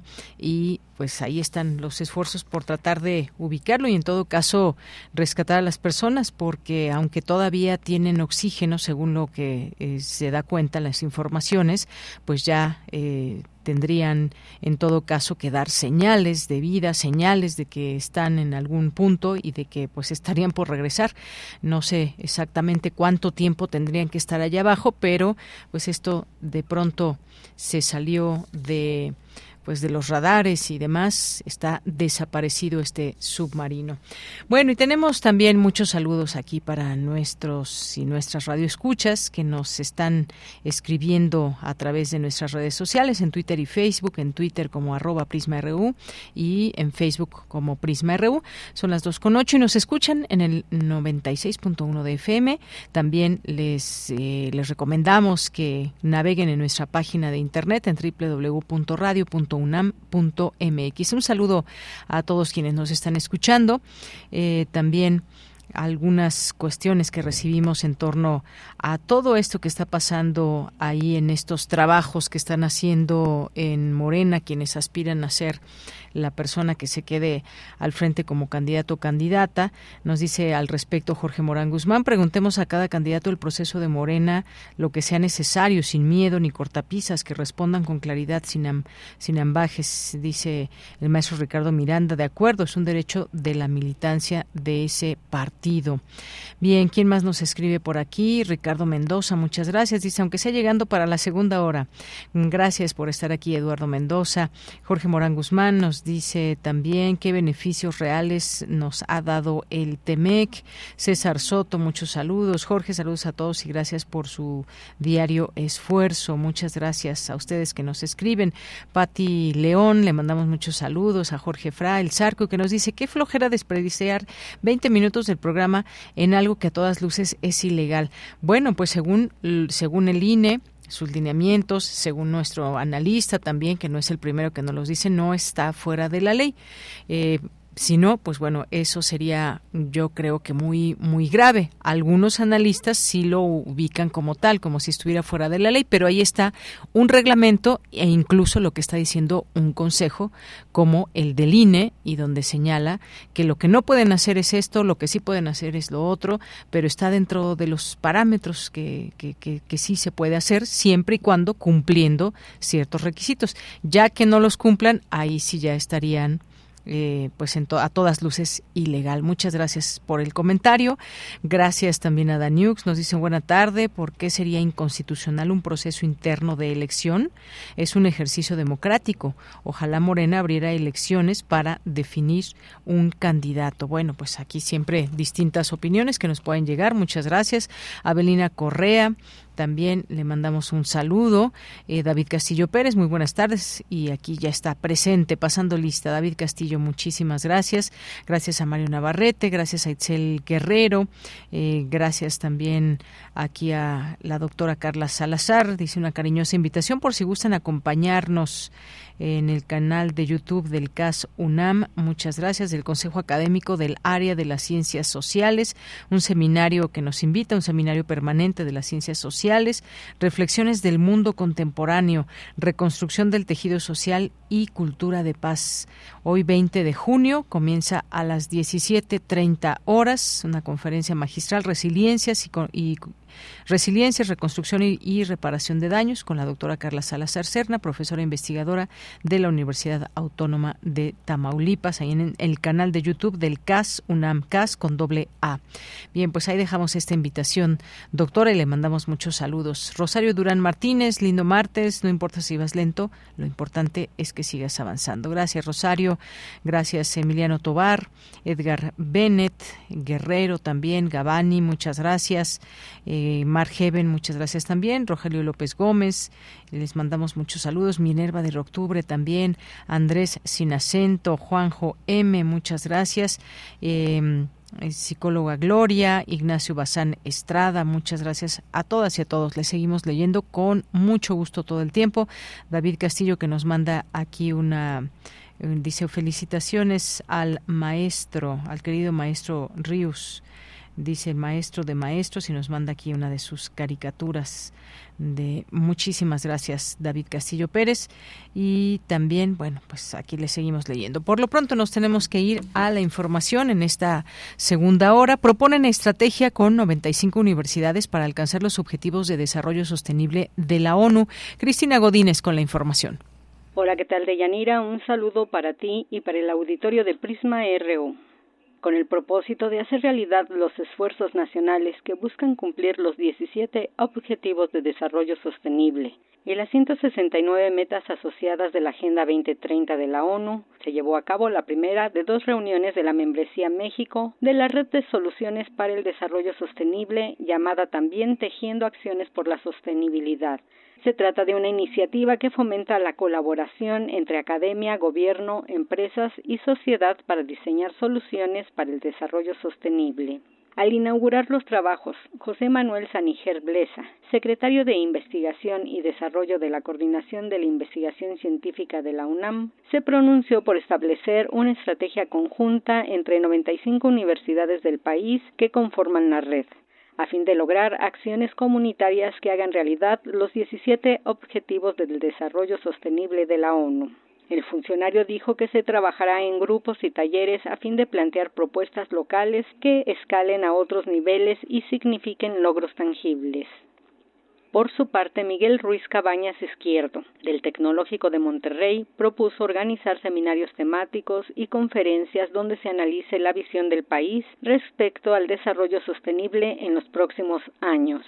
De Yanira, la implementación de los Objetivos de Desarrollo Sostenible y la Agenda 2030 requiere de mayor compromiso de la sociedad en su conjunto, y para lograrlo las universidades que pertenecen a la red asumieron el compromiso de trabajar de manera coordinada para alcanzar un desarrollo sostenible a través de un decálogo que consiste en compromiso interno, educación, investigación e innovación, extensión a comunidades, cultura, gestión universitaria, transparencia, financiamiento, alianzas y comunicación. Deyanira, este es mi reporte. Buenas tardes. Gracias, Cristina. Muy buenas tardes. Nos vamos ahora a la información internacional a través de Radio Francia. Relatamos al mundo. Relatamos al mundo.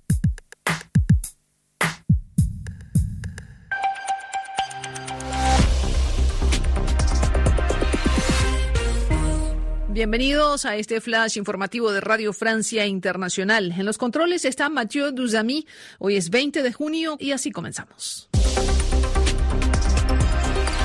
Andreina Flores. Continúa la búsqueda contrarreloj del pequeño submarino con cinco personas a bordo desaparecido en el Océano Atlántico durante un viaje turístico que exploraba los restos del Titanic. Las búsquedas se están realizando a una profundidad de 400 metros aproximadamente, pero con el correr de las horas aumentan las probabilidades de que se agote el oxígeno dentro del submarino. En Ucrania, las fuerzas rusas lanzaron anoche un fuerte ataque de drones contra Kiev y otras regiones al este del país en una alerta aérea que duró más de tres horas. Mientras tanto, la Unión Europea ha confirmado que entrenará un total de 30.000 soldados ucranianos en 2023 y además evalúa ofrecer una ayuda adicional a Ucrania de 50 mil millones de euros en los próximos cuatro años.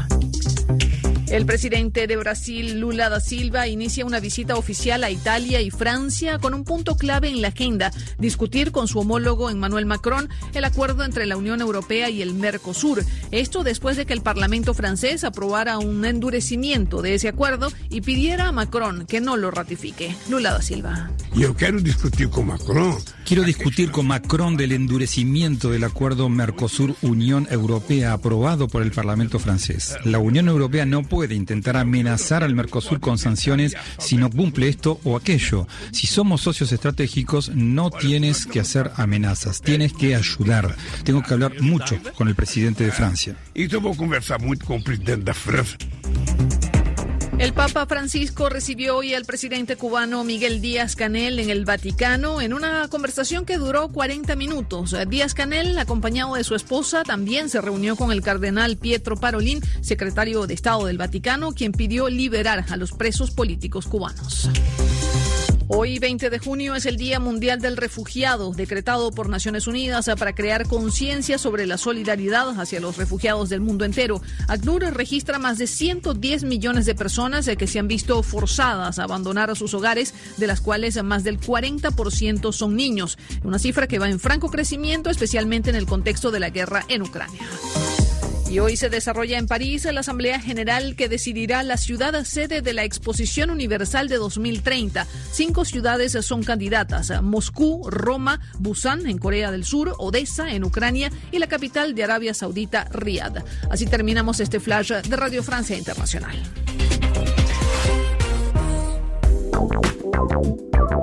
Queremos escuchar tu voz. Síguenos en nuestras redes sociales. En Facebook como Prisma RU y en Twitter como arroba PrismaRU. Bien, continuamos. Ya tenemos en la línea telefónica al doctor Enrique Dussel Peters, quien es doctor en Economía por la Universidad de Notre Dame y es coordinador del Centro de Estudios China-México de la UNAM. Doctor, bienvenido, muy buenas tardes. ¿Qué tal? Muy buenas tardes y gracias por la invitación. Gracias a usted, doctor, por aceptar. Pues ayer eh, conocimos de esta visita que hubo y esta reunión del presidente chino Xi Jinping con el secretario de Estado de Estados Unidos, Anthony Blinken, allá en Pekín. Y al comienzo de este encuentro y ante los medios de comunicación, pues se destacó que hay esta esperanza de que la visita de Blinken pueda hacer contribuciones positivas para estabilizar las relaciones entre China y Estados Unidos, que de pronto han tenido ciertos altibajos. ¿Qué, qué decir de esta, de esta visita, de este acercamiento, doctor?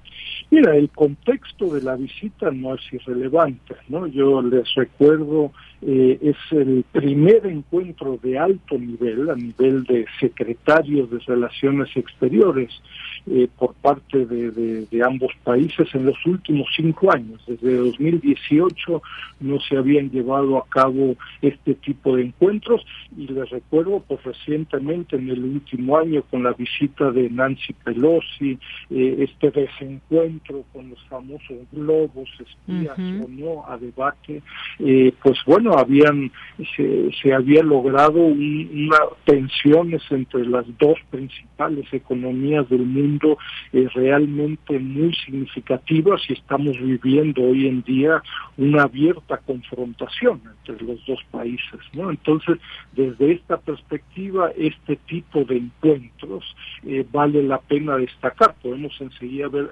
analizar o comentar algunos resultados, pero yo, yo destacaría que no había ninguna expectativa específica o concreta, sino que la principal intención lograr este encuentro que originalmente se había planeado para febrero de este año, pero que por este incidente de los globos, eh, pues no se no, no se había logrado.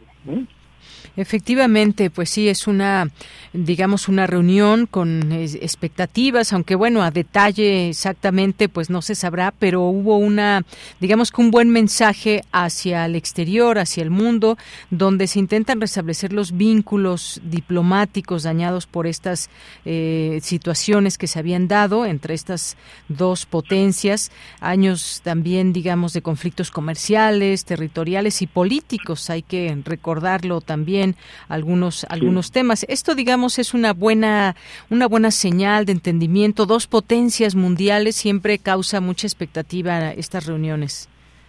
Sí, sin lugar a dudas es muy positivo. De nuevo, no se había logrado en los últimos eh, cinco años. Eh, es muy significativo. Yo creo que usualmente no se le ha dado suficiente eh, importancia a, a, la definición de Estados Unidos y particularmente de Janet Yellen de abril del 2023, hace algunas semanas, eh, donde tuvo una redefinición de la política de Estados Unidos en la Universidad John Hopkins y de donde yo eh, digo, están muy de moda todos estos eh, conceptos del onshoring, friendshoring, allyshoring eh, y, y, muchos otros, ¿no? para entrar en esta moda yo hablaría del security shoring, es decir, Janet Yellen plantea en forma totalmente explícita que la relación de Estados Unidos con China, y esto tiene implicaciones para terceros países, es, va a destacar estratégicamente la seguridad nacional de Estados Unidos. Y cualquier otro tema, ¿no? Eh, se va a supeditar al tema de la seguridad nacional, por este, por ello este security sharing, ¿no? Eh, pero en términos de resultados, yo, si me permites, yo destacaría eh, uno, pues no hay un, un comunicado conjunto, ¿no? este, lo cual llama la atención, puede ser muy escueto, pero eso lo que refleja es, en fin, las diferencias son tan significativas que eh, es difícil llegar a un comunicado conjunto, ¿no?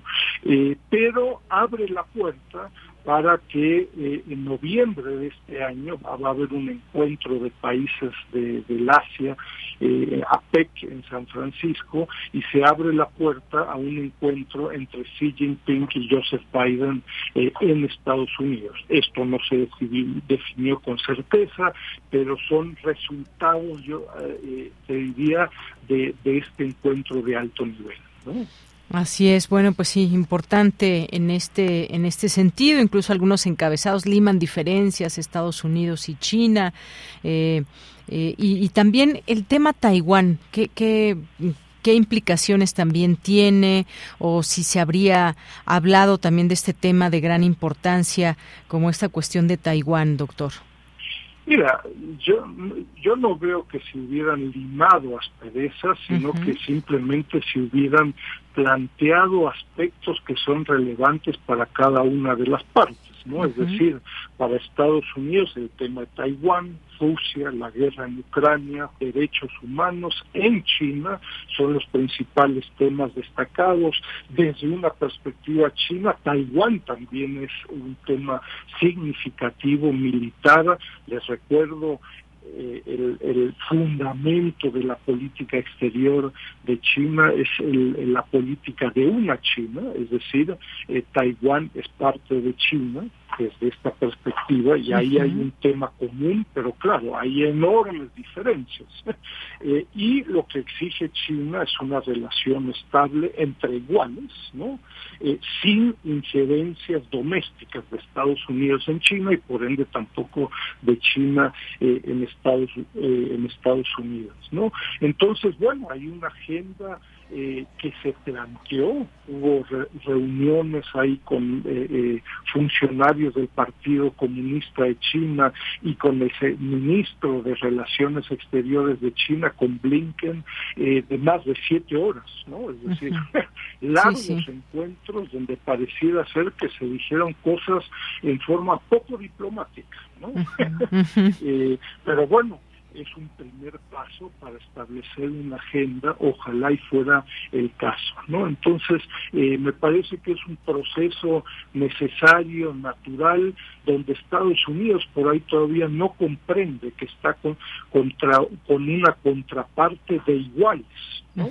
Eh, y la exigencia de que toda relación con China se supedita al interés de la seguridad nacional de Estados Unidos, pues es muy conflictiva, porque China pudiera plantear exactamente lo mismo y no es difícil comprender que eh, bajo ese núcleo eh, pues se llegará a pocos acuerdos, por no decir a ninguno. Así es. Pues sí, doctor, efectivamente lo que lo que dijo Anthony Blinken, pues después de esta visita eh, considero que ha sido un paso positivo en el objetivo de gestionar de forma responsable la relación bilateral, aunque pues ni mucho menos ha solucionado de golpe problemas y desacuerdos entre las dos potencias. Digamos que es quizás un, un guiño, una buena apertura el que se puedan reunir, pero pues ahí están, hay muchos temas que van cambiando con el día a día y que hay observarlos y que también cada uno de ellos tiene sus posturas y también eh, frente a distintos temas como la guerra de Ucrania y Rusia, en fin, hay muchas cosas que quizás de las cuales no se hablaron, pero que también están presentes y que cada una de estas potencias tiene su propia su propio punto de vista.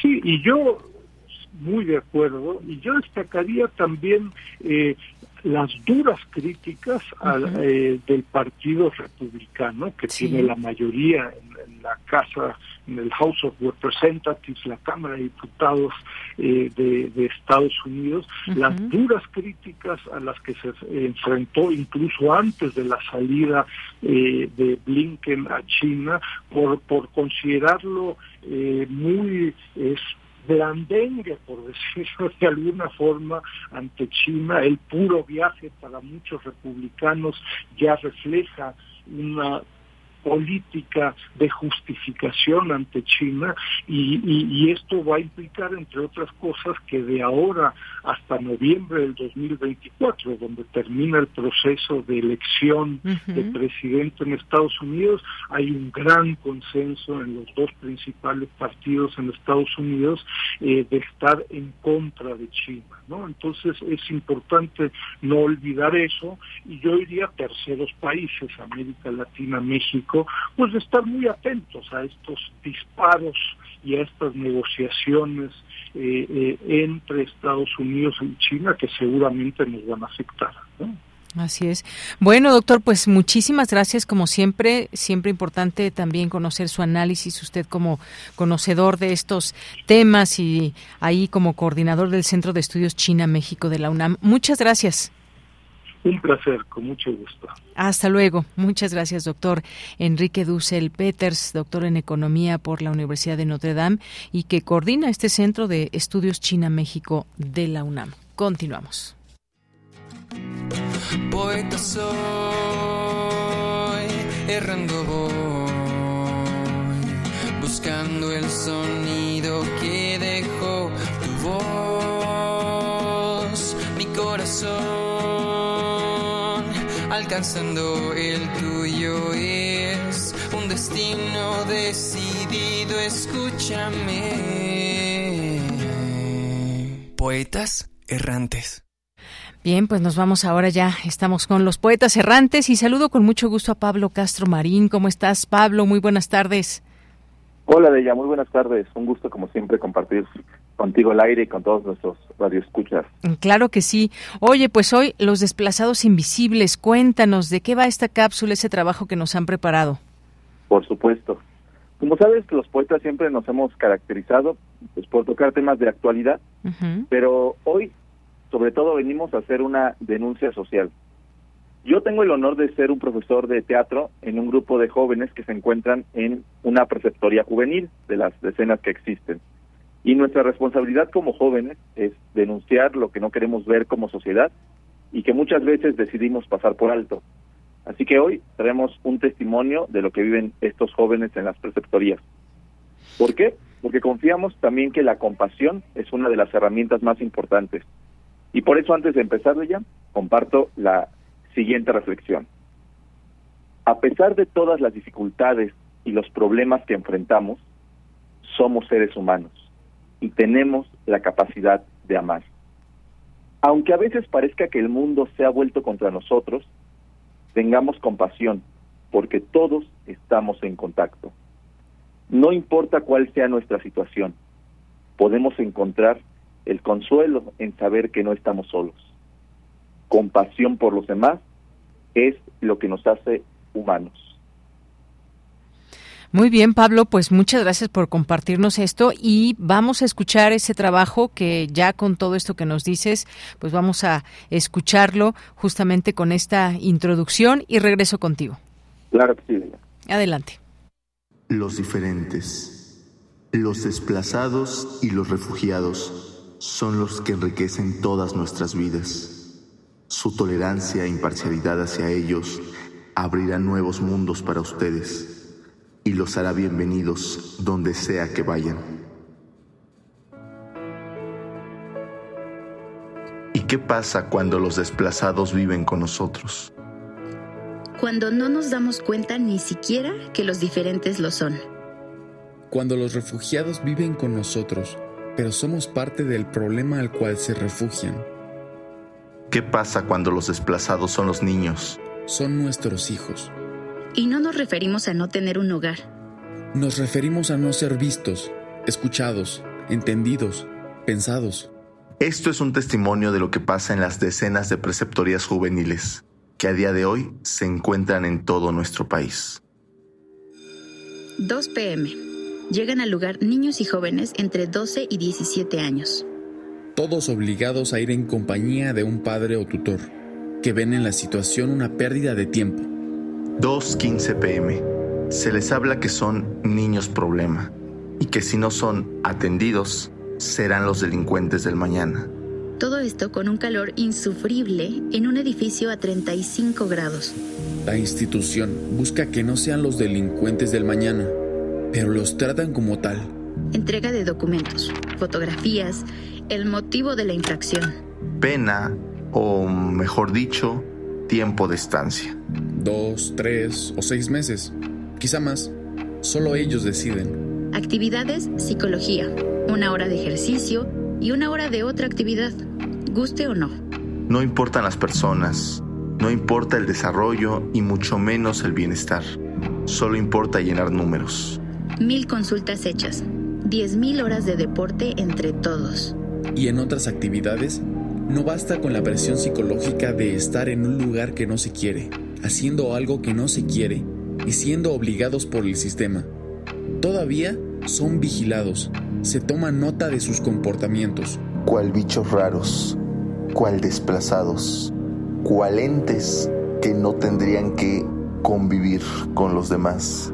¿Por qué se le hace vivir a un niño una experiencia aún más traumática de la que ya vive? ¿Por qué tratar como un futuro delincuente a alguien que no sabe expresar sus emociones? ¿Qué tiene que ver la orientación a una mejor vida con obligarlos a hacer cosas que ni ellos quieren? ¿Por qué nadie piensa en los niños, en los jóvenes y su capacidad para tomar decisiones? Porque ellos son los nuevos vagabundos emocionales. Todos saben que existen, pero prefieren voltear a otro lado. Prefieren darle su atención a cosas serias, pero no solo le echemos la culpa a las instituciones y nos lavemos las manos. Las instituciones son solo la consecuencia de todo lo demás. Son la consecuencia de la falta de empatía, de la falta de oportunidades, de la desigualdad, de la falta de información. De un te quiero que nunca llegó. De un estoy orgulloso de ti que ni siquiera se pensó.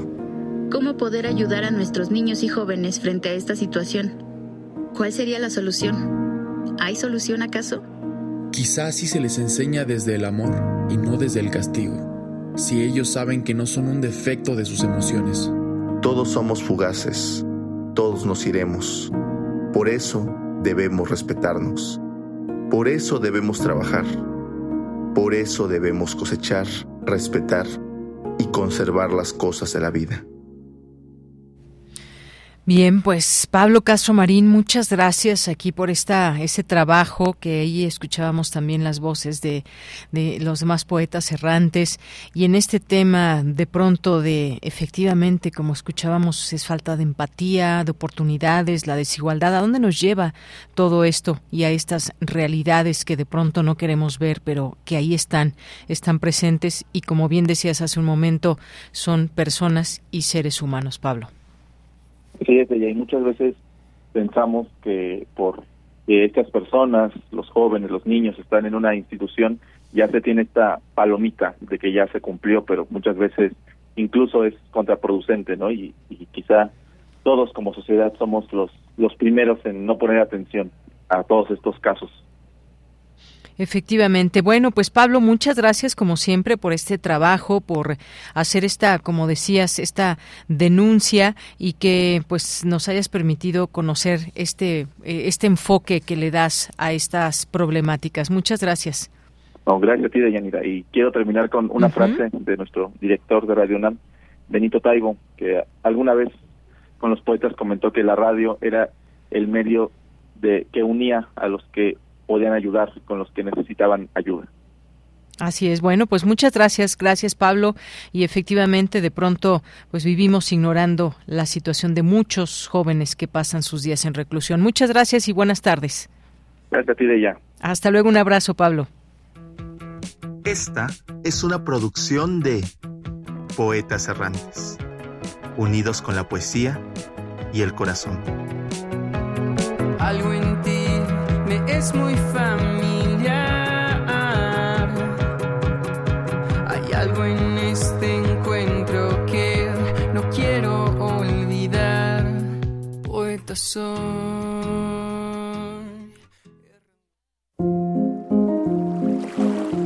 A la orilla de la tarde, con Alejandro Toledo. Así es, ya nos acompaña Alejandro Toledo en la sección A la orilla de la tarde. ¿Qué tal Alejandro? Un gusto saludarte. Muy buenas tardes. ¿Qué tal Deyanira? ¿Cómo estás? Muy buenas tardes.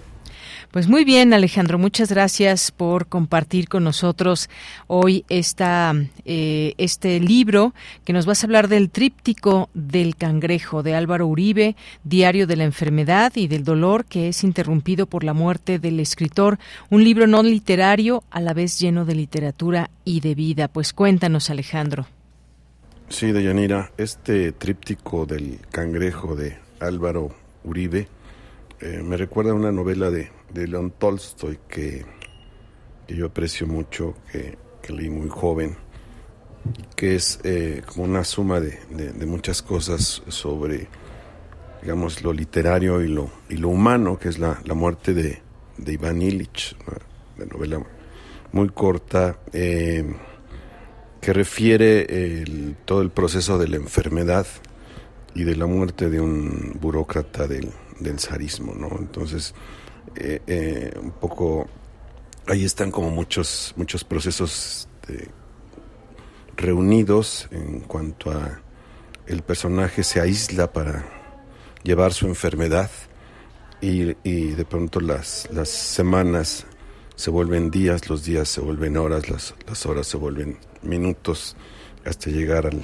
al último al último término. ¿no? Recuerdo incluso hay un estudio que hace un médico, Federico Ortiz Quesada, donde dice que, no conoce en la, en la, literatura, incluso en la literatura médica, eh, un, relato más exacto de, de lo que es eh, eh, el morir, ¿no? del proceso que lleva a, a las personas a la, a la muerte. ¿no?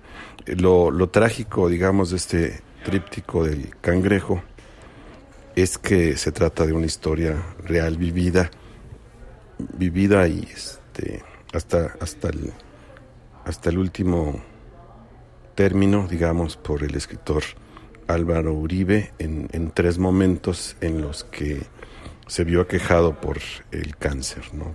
El, cangrejo es, es, eso, es el, el, cáncer. Entonces él, como una reacción, era un, finalmente era un escritor como una reacción a ese desconcierto que, que le genera el primer, el primer diagnóstico, escribe un, un, diario en el que relata este, un poco los procesos que va viviendo a partir de, del primer diagnóstico. Dice que el 27 de diciembre de 2007, a los 54 años y medio, ah, se agregará luego un, segundo cuaderno y un tercero como más breve, que es eh, eh, su, tercer, digamos, este round contra, contra el cáncer y este y las últimas líneas escritas antes de, de, su muerte no es, es, decía yo que es un proyecto no exactamente literario pero que sí está lleno de literatura y lleno de, de vida. Hay muchas anotaciones este es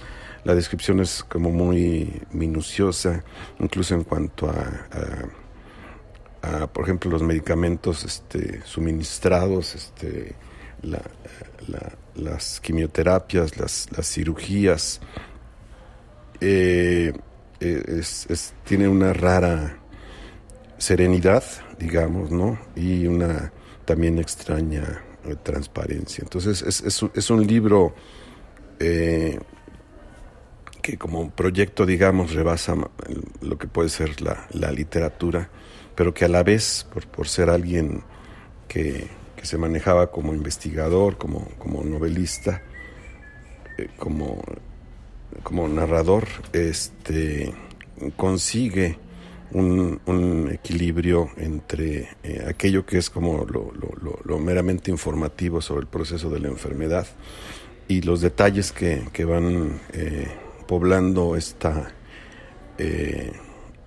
esta vía, este camino transitado de, de la enfermedad, de encontrarse un cuerpo enfermo y de, y de los, el desasosiego, digamos, que representa hacerlo. ¿no? Entonces, eh, por ejemplo, encuentro esto, este apunte en algún momento, dice, sobre, sobre la primera quimioterapia que le van a aplicar, dice, no la temo, no con la intensidad física que temía la cirugía, pero en cierto sentido me provoca más desazón me veo, espero equivocarme, nauseabundo, debilitado, abúlico.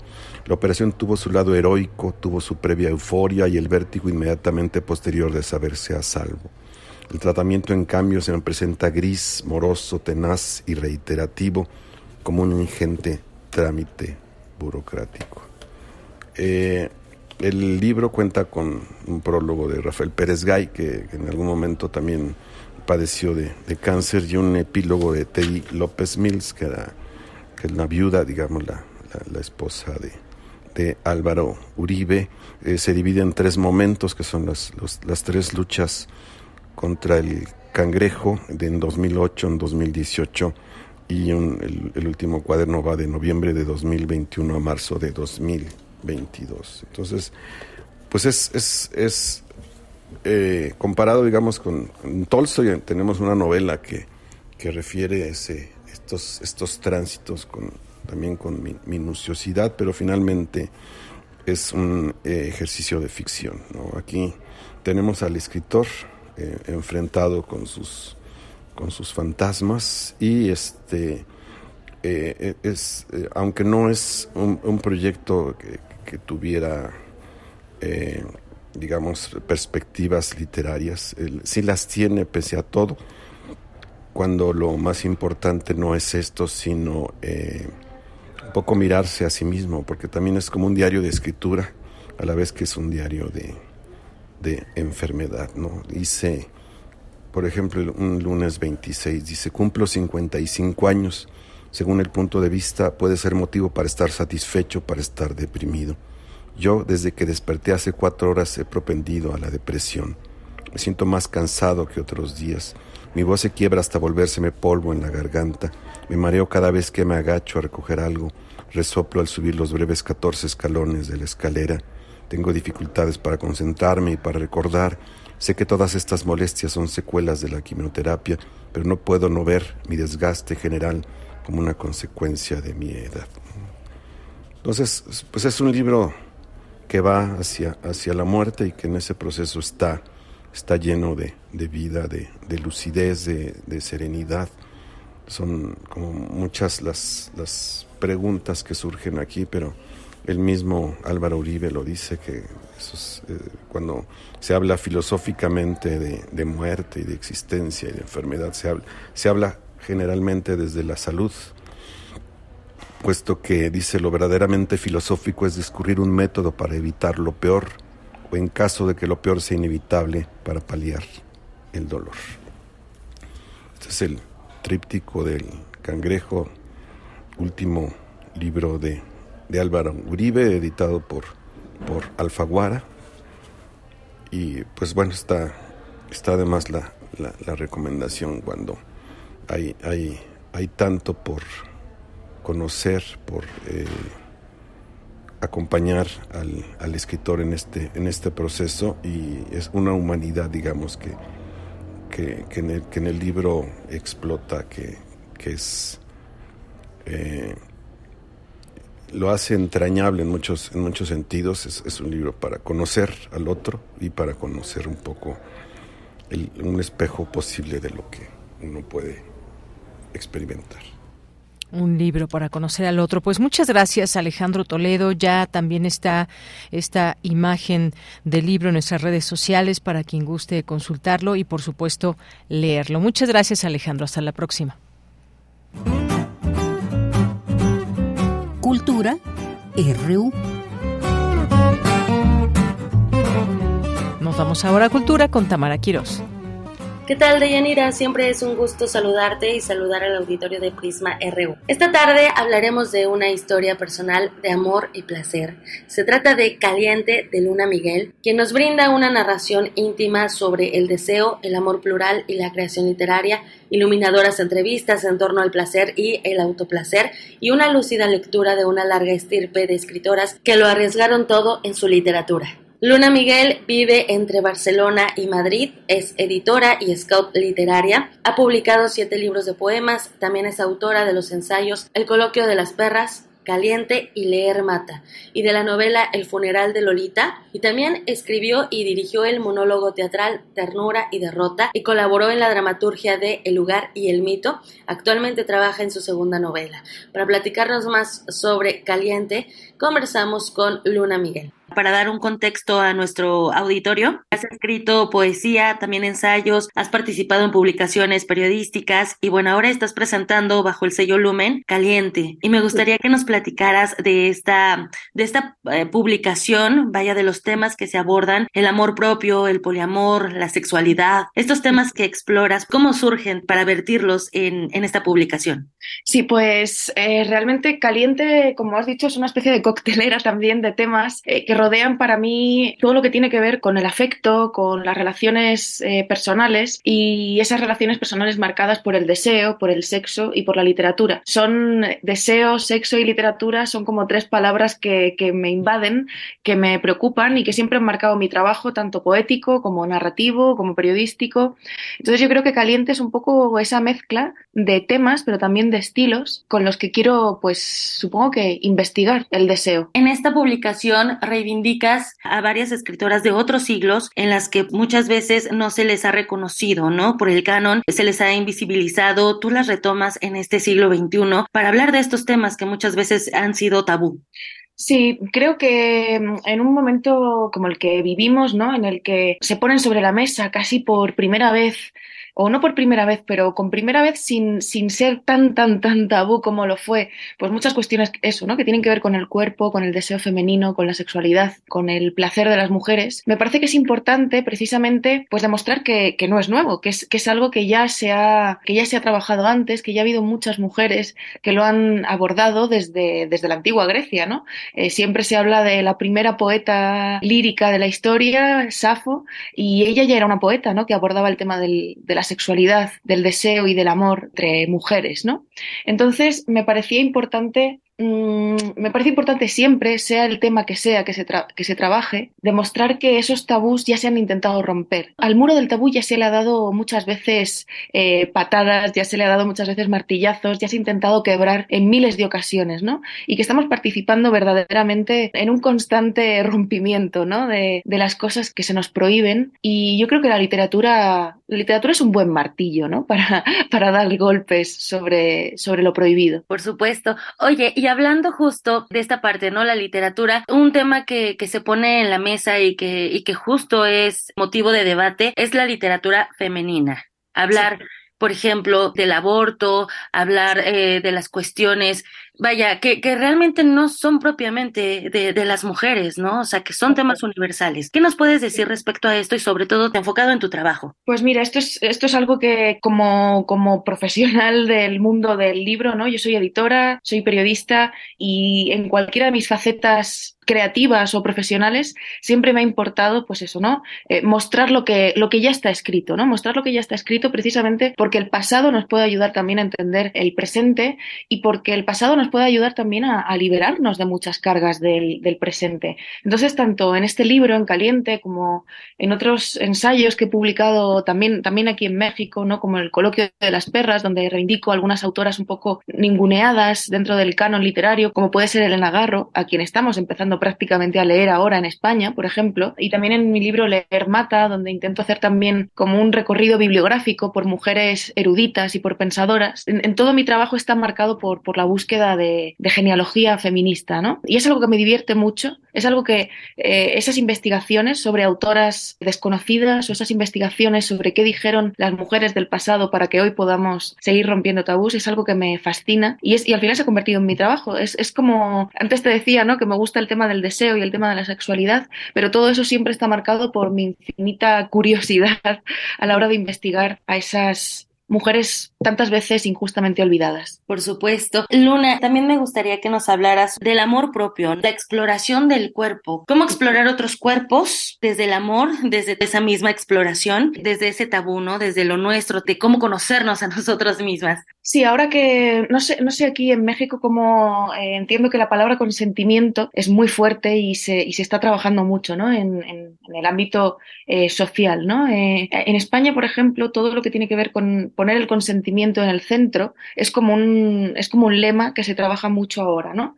Y a mí me parece que uno de, las, eh, de los grandes retos también para, para todos, para, para, esta sociedad, es no solo poner el consentimiento en el centro, sino también el conocimiento en el centro. A mí me parece que tenemos una educación sexual pésima, me parece que tenemos una educación sexual basada también en la vergüenza y en el pudor. Y hasta que no conozcamos los deseos del otro, hasta que no conozcamos la pluralidad de cuerpos, de deseos, de maneras de pensar en el sexo y en el, y en el autoplacer y en el autoconocimiento, hasta que esa visión no se abra, nos va a ser difícil consentir. ¿Cómo vamos a consentir si no conocemos? ¿Cómo vamos a saber que algo nos gusta o que algo nos complace si no, si no lo conocemos, si no se nos ha hablado de ello y si muchas veces lo hemos conocido a través de la violencia, ¿no?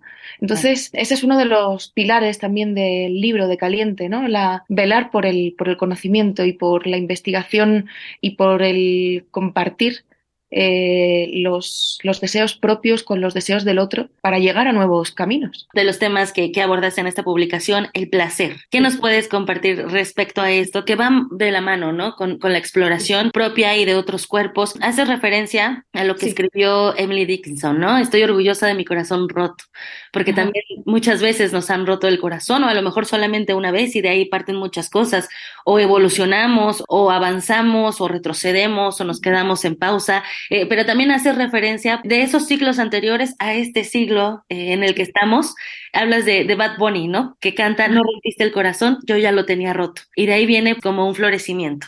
Platícanos sobre esta frase y sobre todo sobre el placer que se aborda en, en Caliente. Sí, creo que a veces separamos demasiado el, dolor y el placer. Yo creo que van muchas veces tremendamente unidos, ¿no? Eh, a veces tenemos que conocer lo doloroso para poder darnos cuenta de que lo que queremos es son otras cosas, ¿no? Son otras cosas más placenteras y más luminosas, ¿no? Entonces yo como buena emo, como buena eh, millennial que, que, creció también, ¿no? En la época de los de los emos, pues me, me parece que investigar el, el, dolor fue una de las maneras también que me llevó a, a querer eh, celebrar, ¿no? Eh, celebrar ese camino para llegar al placer. Y a mí me interesa mucho como muchas veces asociamos también el placer a cosas oscuras, a cosas prohibidas, y me da mucha rabia, ¿no? Que explorar nuestro placer siga provocando tanta vergüenza, ¿no? Hoy mm, hay como muchas modas, ¿no? Y parece que está como que hablar del sexo con una misma, de que hablar de la masturbación ya no sea un tabú, pero, pero yo creo que sigue siendo, que sigue estando muy estetizado, ¿no? Parece que solo puedes hablar de masturbación cuando hables del Satisfyer, ¿no? Cuando hables de ciertas marcas que han mm, sacado al, mercado eh, juguetes sexuales que, de los que sí que puedes hablar, pero porque hay un intercambio económico ahí, ¿no? Porque realmente no estamos hablando de masturbación, estamos hablando de capitalismo, ¿no?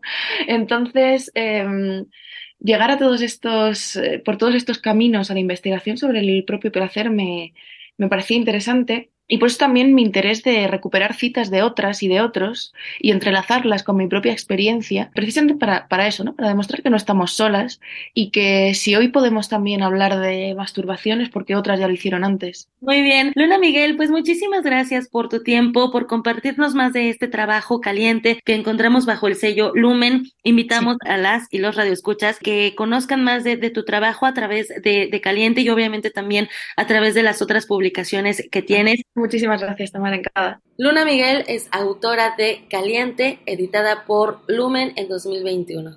Hasta aquí la información, que tengan excelente tarde. Hasta mañana. Hasta mañana y ya casi nos despedimos y también por aquí nos llega un mensaje que agradecemos mucho de la profesora Natalia Natalia eh, Rivera que hace algunas semanas tuvimos oportunidad con la para hablar de, de, Turquía con ella. Y pues nos hace un comentario que si podríamos aquí en el programa a dar a conocer al auditorio, a nuestro público, eh, si pueden dejar recipientes con agua en azoteas o lugares con sombra para aves que están fuera y que no ha llovido y algunos están muriendo de sed, por favor, ¿es posible? Claro que sí, pues ya hicimos aquí este anuncio, muchísimas gracias eh, por comentarlo. Y sí, de pronto hemos eh, visto ahí en redes sociales sobre todo esto a lo que se insta para apoyar a estas a estas aves en su en su camino y en su día a día con este calor tremendo y pocas lluvias, pues no vemos charcos en las calles ni mucho menos lugares donde se junte el agua y esto les ayudaría. Muchísimas gracias. Bien, pues algunos temas muy rápidamente en los temas nacionales ordenan al Senado convocar a sesión para nombrar a comisionados del INAI. Así que pues un juez federal en materia administrativa ordenó a la primera comisión de trabajo de la Comisión Permanente del Congreso que en un plazo de tres días convoque al Senado a un periodo extraordinario de sesiones para que nombre a uno de los tres comisionados del Instituto Nacional de Transparencia, Acceso a la Información y Protección de Datos Personales, el INAI.